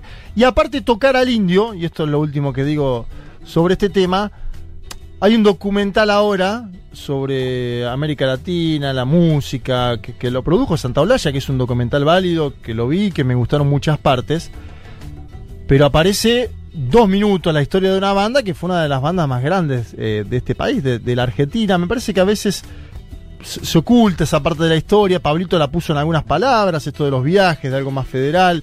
Eh, bueno, interesante que en una, en una, en un espacio que se llama Canción del Mundo, hablemos de la Argentina alguna vez. Me parece que ahí jugó una, una linda ficha Pablito y la verdad que Sí. un- un li- hizo un doble homenaje muy interesante porque está homenajeando al padre de Julia y a Julia, a, a quien le mandamos nuevamente un, el saludo más grande que podemos mandarle y a la vez homenajeando a Carlos el Indio Solari. Leti, vamos a, a tu columna. Eh, estaba leyendo. En estos días se, empezó a hablar mucho, ¿no? Los 10 años después de las primaveras árabes. Y hay una nota en, en público, un medio español de Eugenio García Gascón, que empieza como con mucha. Diría que, que empieza con una data, ¿no? Dice, bueno, cuando estallaron las llamadas primaveras árabes hace 10 años, una gran parte de la población perdió el miedo, tomó las calles y coreó consignas a favor de la libertad y contra los dictadores que los gobernaban desde tiempo inmemorial. Así habla Eugenio García Gascón. Dice, punto seguido, sin embargo, fueron movimientos efímeros que pronto terminaron mal. Me parecía buena la intro Sí. como para que empecemos a hablar de lo que fueron aquellas llamadas primaveras árabes, me parece que está bueno lo que agrega él, las llamadas primaveras árabes, y en qué se convirtieron hoy, de qué estamos hablando, cómo fue el 2020 en esos países. Así que te dejo, Leti, con, con, con eso. Sí, Juanma, totalmente, porque si una ve lo que está pasando ahora o lo que pasó es las consecuencias de lo que se conoce como primera, primavera árabe, es un poco lo que vos decías y que muchos analistas también lo denominan como el invierno más que la primavera, ¿no? Pero bueno, para entender un poco, y esto me gustaría incluso después de debatirlo un poco con ustedes, eh, sí me, me gustaba dar un poco de contexto porque suele ser una región que por ahí, desde acá tan lejos, no le prestamos tanta atención, así que eh, retroceder un poco en el tiempo y contar cómo surgió eh, la primavera árabe y por qué hablamos de, de los 10 años en esta fecha simbólica que, como les decía antes, se conmemora el 17 de diciembre de 2010, Ujú. porque es el día que eh, el joven Mohamed Bouazizi, de 26 años, él había estudiado informática y no podía trabajar de lo que él había estudiado, había empezado a vender frutas y verduras en la calle, le habían confiscado ya su mercancía un par de veces, había ido, esto es en la ciudad de Sidi Bouzid, que es en el, en el centro de Túnez, eh, había ido a la alcaldía incluso para ver, bueno, si podía modificar esta situación, y en la última instancia en la que le- la policía le confisca su mercadería, decide inmolarse y se prende fuego nada más ni nada menos que enfrente de la alcaldía justamente de esta ciudad en forma de protesta por lo que consideraba, bueno, no, puede, no puedo trabajar de lo que estudié, no puedo trabajar tampoco con estas especies más de changas de salir a vender, se inmola. Esto, por supuesto, genera eh, muchísimo, o sea, afecta muchísimo a la sociedad tunecina que ve esas imágenes de un joven incendiándose. Pero eh, lo que va a pasar, o sea, si bien se, va a empezar, se van a empezar a movilizar, se van, van a empezar a protestar, hay que decir que este joven, Bouzizi, no, no fallece ese 17 de diciembre de 2010, sino que queda internado durante algunas semanas. ¿Qué va a pasar? Y para entender un poco, gobernaba eh, Túnez desde hacía 24 años sin Albidín Ben Ali, más conocido como Ben Ali, eh, que estaba acusado de, bueno, no, que no se realizaban elecciones libres y transparentes, que eh, no había libertad de expresión, acusado de corrupción y a la par, eh, bueno, a la par de que se conocía eh, los lujos que tienen, y esto va a ser algo que se va a repetir en, varios mandatarios de los que vamos a estar hablando, los indicadores eh, económicos muy negativos y sobre todo una juventud muy cansada de no conseguir un empleo, de estudiar y no conseguir una salida laboral, ¿no? En ese contexto es que se da eh, esta que se inmola Bouzizi, como les decía, no murió ese 17 de diciembre, sino que quedó internado. ¿Qué pasa? Ben Ali, cuando empieza a ver estas protestas, esta indignación, lo visita en la clínica. De hecho, es una imagen que si no la vieron, los invito, las invito a que la vean, porque está Ben Ali al lado de la camilla de este joven, que está como, ¿se acuerdan en los dibujitos cuando a alguien le pasaba que quedaban todos eh, como tapados con las gasas, algo Sí. que no parecía? Bueno, Realmente es muy impresionante porque eh, este chico estaba completamente quemado, su cuerpo, entonces está absolutamente vendado y Ben Ali aprovecha para sacarse una foto al lado de él y le promete que lo va a trasladar a Francia. Eh, ¿Qué pasa? Bueno, pasan unas tres semanas, 4 de enero de 2011, fallece Bouzizi, eh, Ben Ali nunca cumple su promesa de trasladarlo, de llevarlo, de que se recupere, y ahí terminan de explotar estas protestas que ya empezaban a sentirse en todo el país. Eh, ben Ali va a intentar distintas cosas, por un lado va a prometer, va a hacer promesas, primero reprime las protestas hasta que el 14 de enero, cuando ya el pedido masivo de estas protestas era el pueblo demanda la caída de Ben Ali y es cuando finalmente el 14 de enero Ben Ali anuncia que renuncia, que se va de la presidencia y que se va a Arabia Saudita.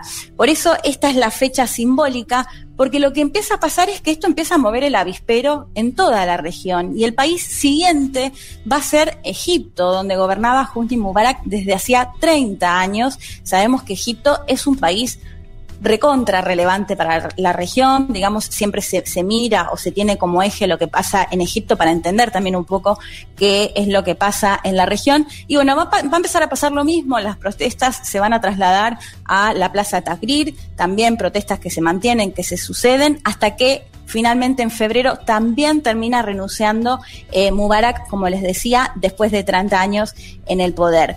Va a pasar lo mismo después en Libia, donde gobernaba Muammar, Muammar Gaddafi, habíamos hablado en una Sí. columna de Maradona recientemente, Sí, sí. que termina siendo linchado por su propia población, con la particularidad además de Libia, que va también a ser bombardeado por la OTAN, o sea, esto lo va a apoyar Europa también. Eh, y bueno, y esto se va a fil- extender. Leti, ¿no? Eh, Fue gravísimo porque fue filmado, televisado, digamos, Sí. un, un linchamiento que lo vimos por la tele en ese mismo momento. Aún hoy están las imágenes todavía colgadas de cómo lo linchan a Gaddafi, que no se sabía el paradero, o sea, lo estaban buscando, no se sabía dónde estaba, finalmente lo encuentran en la calle y lo terminan asesinando.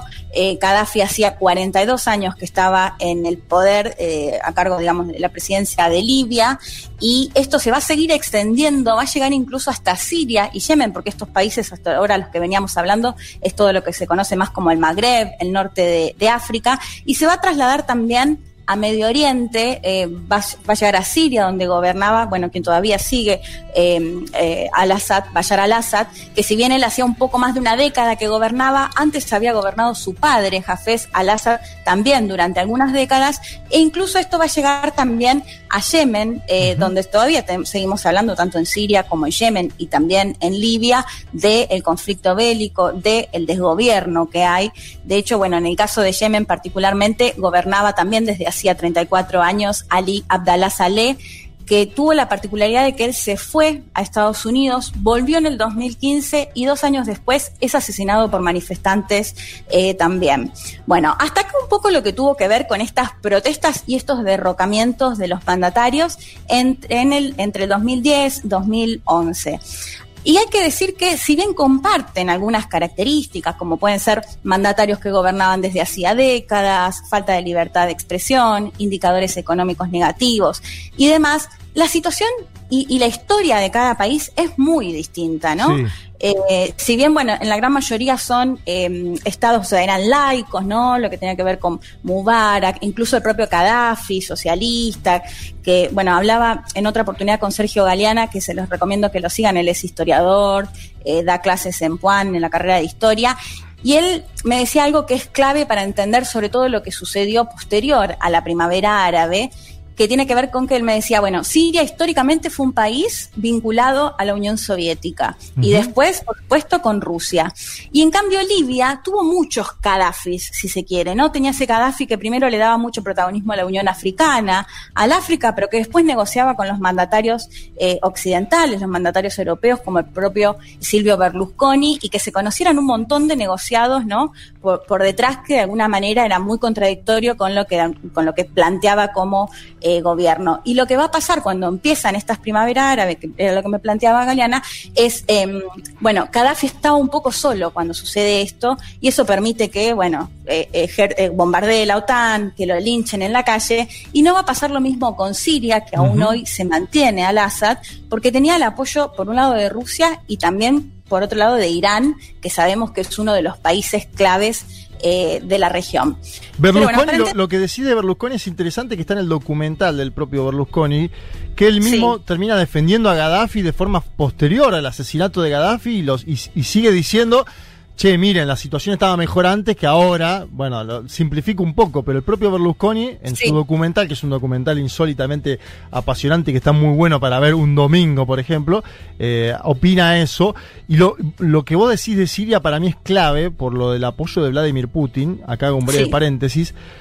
Si el gobierno de Bashar al-Assad no cayó, creo que tiene que ver con una doble circunstancia. Primero, el apoyo militar de Vladimir Putin, pero además, eh, dirías no diría popularidad, pero cierto apoyo en lo interno de su país que de, de, alguna u otra forma terminó favoreciendo a que siga en el gobierno. Digo, porque hubo en un momento una, una especie de aislamiento, sanciones, se dio una, una, un encadenamiento de hechos que parecían llevar a la salida de Bashar al-Assad y el tipo sigue ahí, digamos. En un punto hasta te lo podría comparar de alguna forma obviamente salvando las distancias, con la situación de Maduro en Venezuela durante sí. los últimos 3, 4 años, ¿no?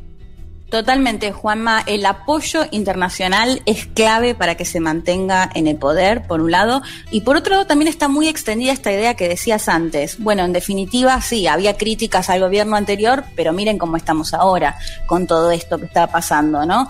Eh, y para meternos un poco más de, de lleno, eh, si les parece, escuchamos, a, porque cuando hablamos de Medio Oriente, por supuesto, siempre consultamos a Ezequiel Coppel, uh -huh. que además de haber vivido mucho tiempo ahí, incluso haber estado cuando sucedía la primavera árabe, y que de paso aprovecho y les recomiendo Medio Oriente, Lugar Común, el último libro de Ezequiel de Capital Intelectual. Lo escuchamos que él nos decía algo que para mí es clave en lo que tiene que ver con la región y lo que tiene que ver con cómo jugaron o cómo juegan las amenazas externas. Lo escuchamos.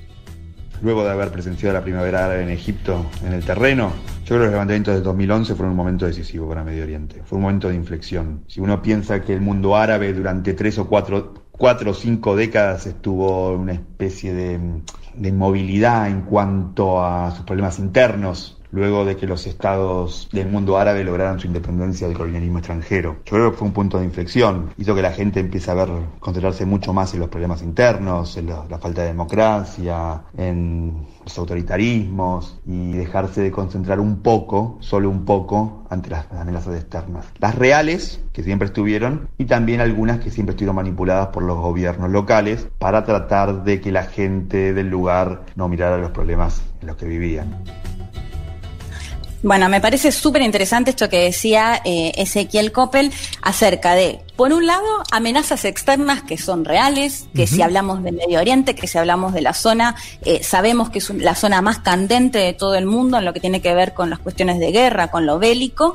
Y por otro lado, esto, y esto es, es algo que siempre Ezequiel repite y a mí me parece realmente muy interesante, es por un lado, tampoco mirar a los mandatarios o a los presidentes de Medio Oriente o, o de, de la región como eh, mandatarios que eh, eh, los- las potencias hacen lo que quieren, ¿no? Sino que de alguna manera también lo hacen en connivencia justamente de estos mandatarios. Y en ese sentido me parecía interesante esto que decía, bueno, las protestas de alguna manera vinieron a poner el foco en, bueno, si, es- si bien es verdad que desde afuera nos invaden, intervienen, nos declaran la guerra, también veamos qué es lo que está pasando a nivel nacional, qué es lo que están haciendo nuestros propios mandatarios, ¿no? Eso me parecía eh, súper interesante. Y además, otro punto que, que hay que destacar, y ahora ya voy con la, con la segunda parte, ya finalizando, que se nos termina el programa, chicos. Igual Eh, venimos bien, Leti, venimos bien, venimos bien. Dale, Leti, Bueno. tranqui. Eh, algo que nunca se puede dejar de ver es que en estos países de los que hablamos son países que tienen independencias muy, muy recientes, década de 50, 60, 70, que dejan de ser colonia de estos países europeos, ¿no? Vos Claro. comentabas recién, Juanma, el caso de Berlusconi, y eh, ahora cuando veamos la otra parte les voy a contar también lo que pasa, por ejemplo, con Francia y Emmanuel Macron. Digo, son países que se independizaron realmente hace muy poco, experiencias de colonización. Eh, bueno, siempre ponemos el caso de Argelia, ¿no? Con, con mucha cantidad de muertos, una lucha por la independencia eh, muy, muy fuerte. Y eso es algo que no se puede dejar de ver, porque son países que, eh, que tienen su independencia reci- recientemente y que tienen y que mantienen de alguna manera ese, ese vínculo o ese nexo con estos países que fueron colonia eh, o, que fueron los colonizadores hasta hace tan poco. Por otro lado, decíamos que en, el 2019 y este año se empezó a hablar de lo que se- sería como la segunda ola de la primavera árabe o la continuidad de la primavera árabe, porque también se vieron fuertes protestas y, y situaciones muy similares el año pasado y este año, el año pasado en Sudán, donde también las protestas se extendieron, que comenzaron por la suba del precio en el pan y terminaron con eh, el gobierno de Omar al-Bashir, que estaba en, en la presidencia hacía 26 años, acusado de violación de derechos humanos, bueno, de un montón de cuestiones. Y lo mismo termina pasando en Argelia, donde gobernaba Abdelaziz Bouteflika hacía 20 años, y que cuando quiso eh, presentarse para un quinto mandato, empezaron a movilizarse y también fueron las fuerzas militares quienes le terminan pidiendo que eh, renuncie y termina eh, renunciando después de más de dos décadas o dos décadas en el gobierno. Y hay que sumarle que además de estas cuestiones de Sudán y Argelia, también en este 2020 vimos esas protestas que quizás comenzaron los últimos meses de 2019, que tenían que ver con eh, el Líbano, con la República Islámica de Irán, que si bien por supuesto no es árabe, lo podemos sumar porque está en la región, pero también se vieron grandes eh, movilizaciones, incluso en Irak, también entre el año pasado y el año pasado, fuertes protestas que básicamente tienen, los pedidos son bastante similares. Si les parece, volvemos a escuchar a Ezequiel Coppel que nos contaba acerca de esta continuidad de la primavera árabe. Lo La escuchamos. primavera es, eh, si bien la del 2011 es la que más conocemos, yo creo que esto es un proceso que viene del 2005 y se extiende hasta el día de hoy. Si uno ve que en el 2019 hubo cambios de gobierno en Argelia, en Sudán, hubo la- la- los movilizaciones enormes en Líbano y saliendo un poco del mundo árabe también podemos incluir las mayores movilizaciones en la historia de la República de la Revolución Islámica en Irán. Ahora los desafíos y las debilidades de las actuales manifestaciones son los mismos que la de la primavera del 2011. Las expectativas no están muy bien definidas y principalmente no hay ningún liderazgo establecido y sin ningún liderazgo establecido es muy difícil pasar de las consignas de la calle a un tipo de cambio real. Bueno, ahí lo que nos decía Ezequiel Coppel, esto que también me parece eh, súper clave, ¿no? Que se repite esta cuestión y acá también salvando las diferencias, vos antes hablabas de Venezuela, eh, salvando mucho las diferencias, me hizo acordar también a las protestas en Chile, porque lo que se ve es una población mayoritariamente joven, eh, que rechaza el modelo del país que vienen teniendo, pero que no hay ni un partido político ni dirigentes políticos que logren canalizar justamente estas movilizaciones. Y en parte es quizás lo que explica eh, lo, que, lo que pasa en la actualidad, porque si una mira qué pasó con estos países, bueno, quizás Túnez es el único caso en donde finalmente se reformó la constitución, se realizaron elecciones, si bien los, los candidatos y el presidente actual son eh, más conservadores, ¿no? Si una por ahí quizás imaginaba que podía llegar un gobierno más, más progresista, no sucedió, pero sí se realizaron elecciones. Quizás Túnez es la única excepción, si se quiere, de lo que pasó con el resto de los países, porque hay que decir que, bueno, Libia hay un total desgobierno, en Siria sabemos que sigue eh, el conflicto bélico, que si bien Al-Assad continúa en el poder, son millones las personas o los sirios y sirias que se fueron del país, eh, los miles y miles de muertos, que digamos de toda esta cuestión bélica. En Yemen pasa lo mismo. Y el otro caso que tiene que ver con Egipto, donde eh, en las elecciones presidenciales las había ganado Mohamed Morsi de la hermandad musulmana y al-Sisi termina, el presidente actual termina dándole un golpe de Estado y después va a dos elecciones en las que gana con alrededor del 97%, o sea, elecciones muy sospechosas de fraude. ¿Y qué termina pasando? Porque acá viene la otra cuestión de la doble moral. Lo recibió Manuel Macron hace una o dos semanas en medio de eh, fuertes protestas por parte de organismos de derechos humanos franceses que decían que por favor no reciba a este presidente dictador acusado de encarcelar a miles de disidentes políticos, eh, que lo reciba con la alfombra roja y con todos los lujos, ¿no? ¿Y qué dijo Macron? Bueno, lo justificó diciendo que de alguna manera él no quería interferir en los asuntos eh, nacionales de Egipto, ¿no? Y acá, y bueno, incluso eh, Al-Sisi fue también recibido, por ejemplo, por, por Donald Trump en más de una ocasión en la propia Casa Blanca. Digo, acá es cuando empezamos a ver esta, cómo juega o cómo opera esta doble moral para acusar en algunos casos de dictador y en este que es concreto, porque de un golpe de Estado eh, lo reciben con todos los lujos, como, como les decía antes. Así que bueno, volviendo a lo que planteaba. Eh, Yo sobre el caso, sobre el caso de, Egipto tengo un breve comentario también, como un, paréntesis, que en la misma nota esta, que, vuelvo a decir, el, sedimento de las primaveras árabes 10 años después se llama. Em, eh, lo que dice el autor es, y en un punto es interesante el ejercicio comparativo, se pregunta, Abdel Fattah al-Sisi es menos autoritario que Mubarak y casi que llega a la conclusión que no y que la situación está hoy eh, en términos de suma cero te diría porque hay más cárcel porque hay más gente en las cárceles porque hay más pobreza extrema porque más jóvenes quieren emigrar para siempre de Egipto. Me parece que hay que hacer también ahí una especie de balance crítico en un punto de la situación que pasaron estos países eh, y de la situación que viven hoy, Leti. Sí, totalmente, Juanma, porque eh, realmente si una mira cómo era la situación previa a la primavera árabe y qué fue lo que dejó eh, bueno, la verdad es que hay mucha desilusión. Y en gran parte me parece que lo explica esto que planteaba Ezequiel, ¿no?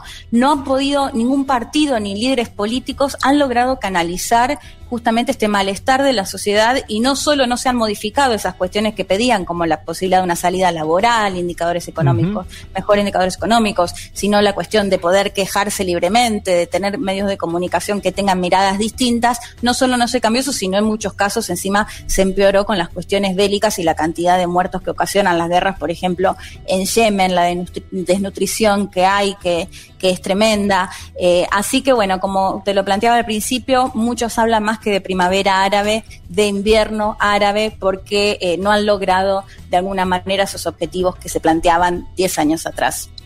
Bien, ahí pasaba la columna de Leticia Martínez, un gran balance de lo que fueron estos 10 años de las llamadas primaveras árabes y la situación actual de estos países y terminamos con la columna de Leti este programa especial. Vamos a ir ahora a una canción también de un artista muy popular argentino.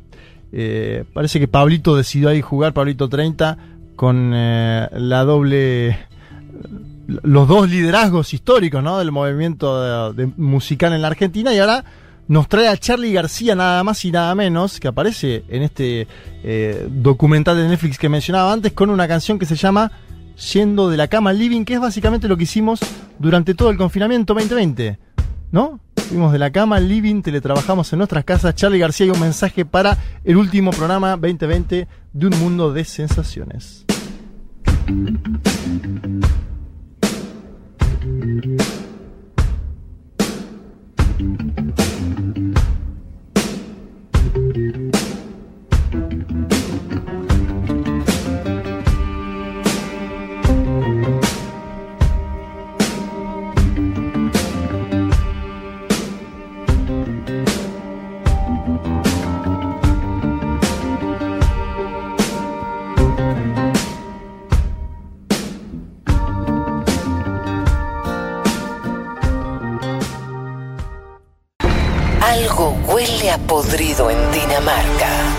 Bueno, en todo el primer mundo.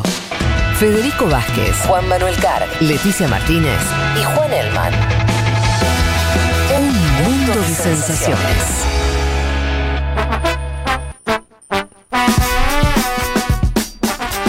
14.58 en la Argentina, ya nos vamos despidiendo, no solo del programa, sino de la temporada entera 2020 de Un Mundo de Sensaciones. Algunos me preguntaban cuál era el nombre del documental de Silvio Berlusconi, del cual hablaba por eh, Muammar al-Gaddafi. El documental se llama My Way, está disponible en la plataforma Netflix. Además habla sobre Vladimir Putin, habla sobre George Bush. Véanlo, digo. Me lo veo hoy, ¿eh? Véanlo. Juanma, y, y sumo uno más, Sí. si quieren ver también. No más miedo de Murat Benchek, que es sobre, sobre todo sobre Túnez, donde empieza la primavera Ah, árabe. está buenísimo, entonces lo vamos a ver. Eh, Me los veo, me ¿Dónde los se veo. puede ver ahí, Leti? ¿Es en Netflix también?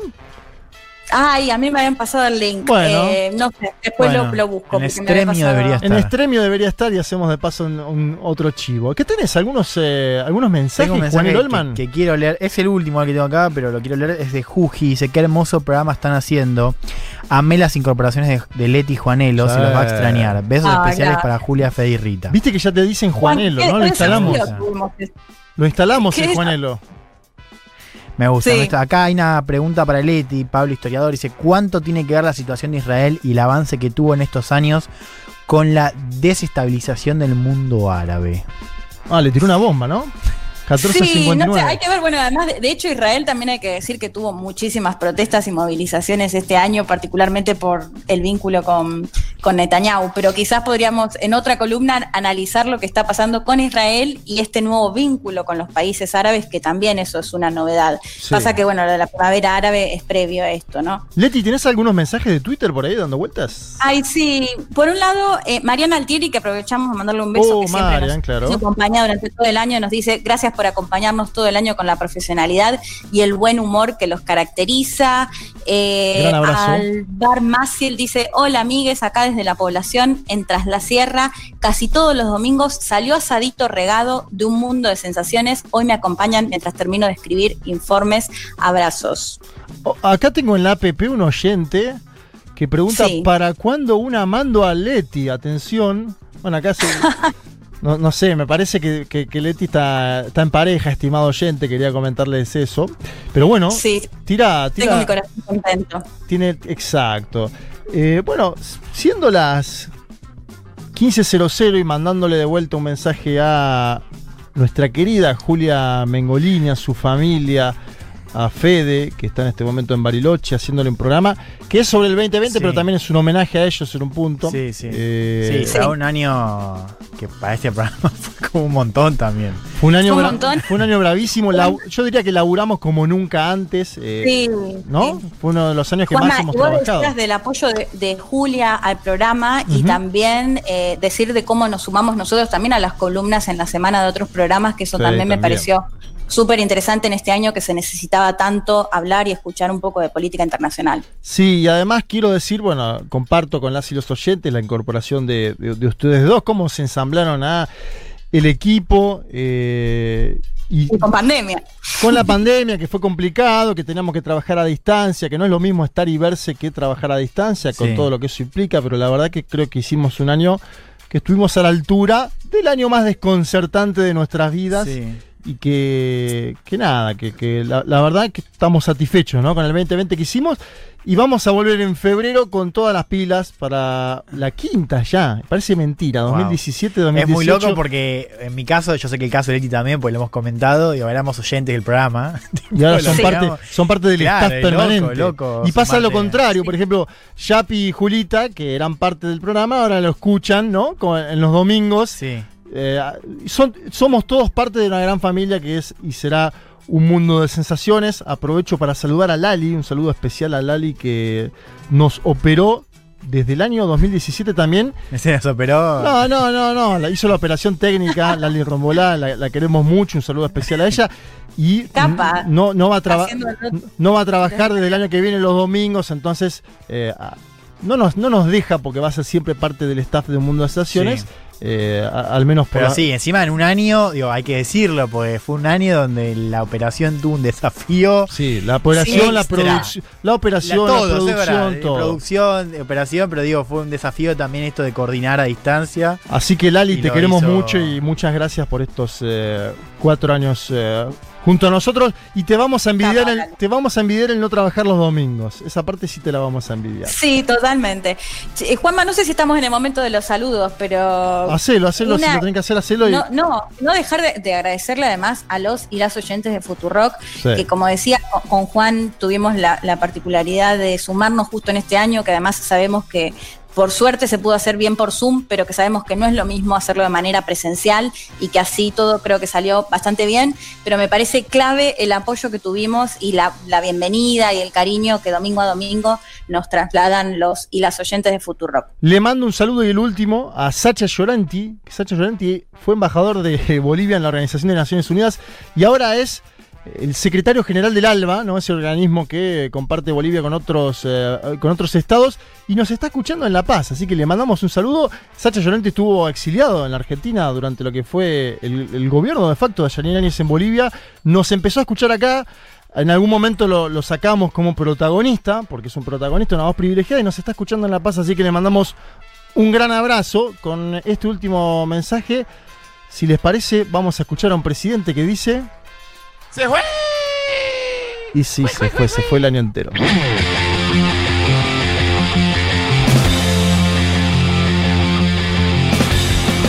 Eh, señoras y señores, eh, muchas tardes y buenas gracias.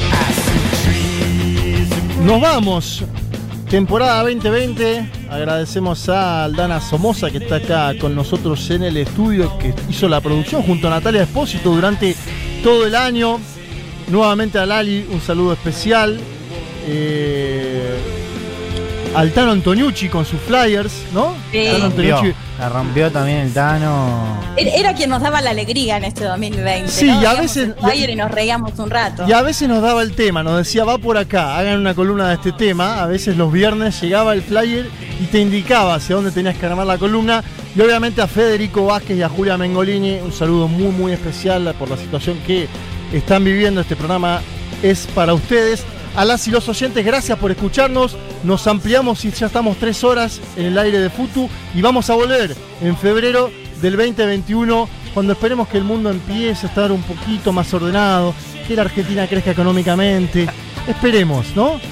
Pero mientras tanto, nos Y mientras tanto nos vamos a encontrar en el 2021, nos vamos a tomar enero de vacaciones, esperamos que ustedes puedan hacer lo mismo. Y bueno, muchas gracias a, a todas y todos. Juan Elman, Leticia Martínez, ¿quieren decir algo? Es ahora o nunca. Y Juan Macar, que te hiciste cargo de la conducción, Muy- conducción de manera excelente, así que también un agradecimiento para vos. Gracias a ustedes. Chau, chau, chau.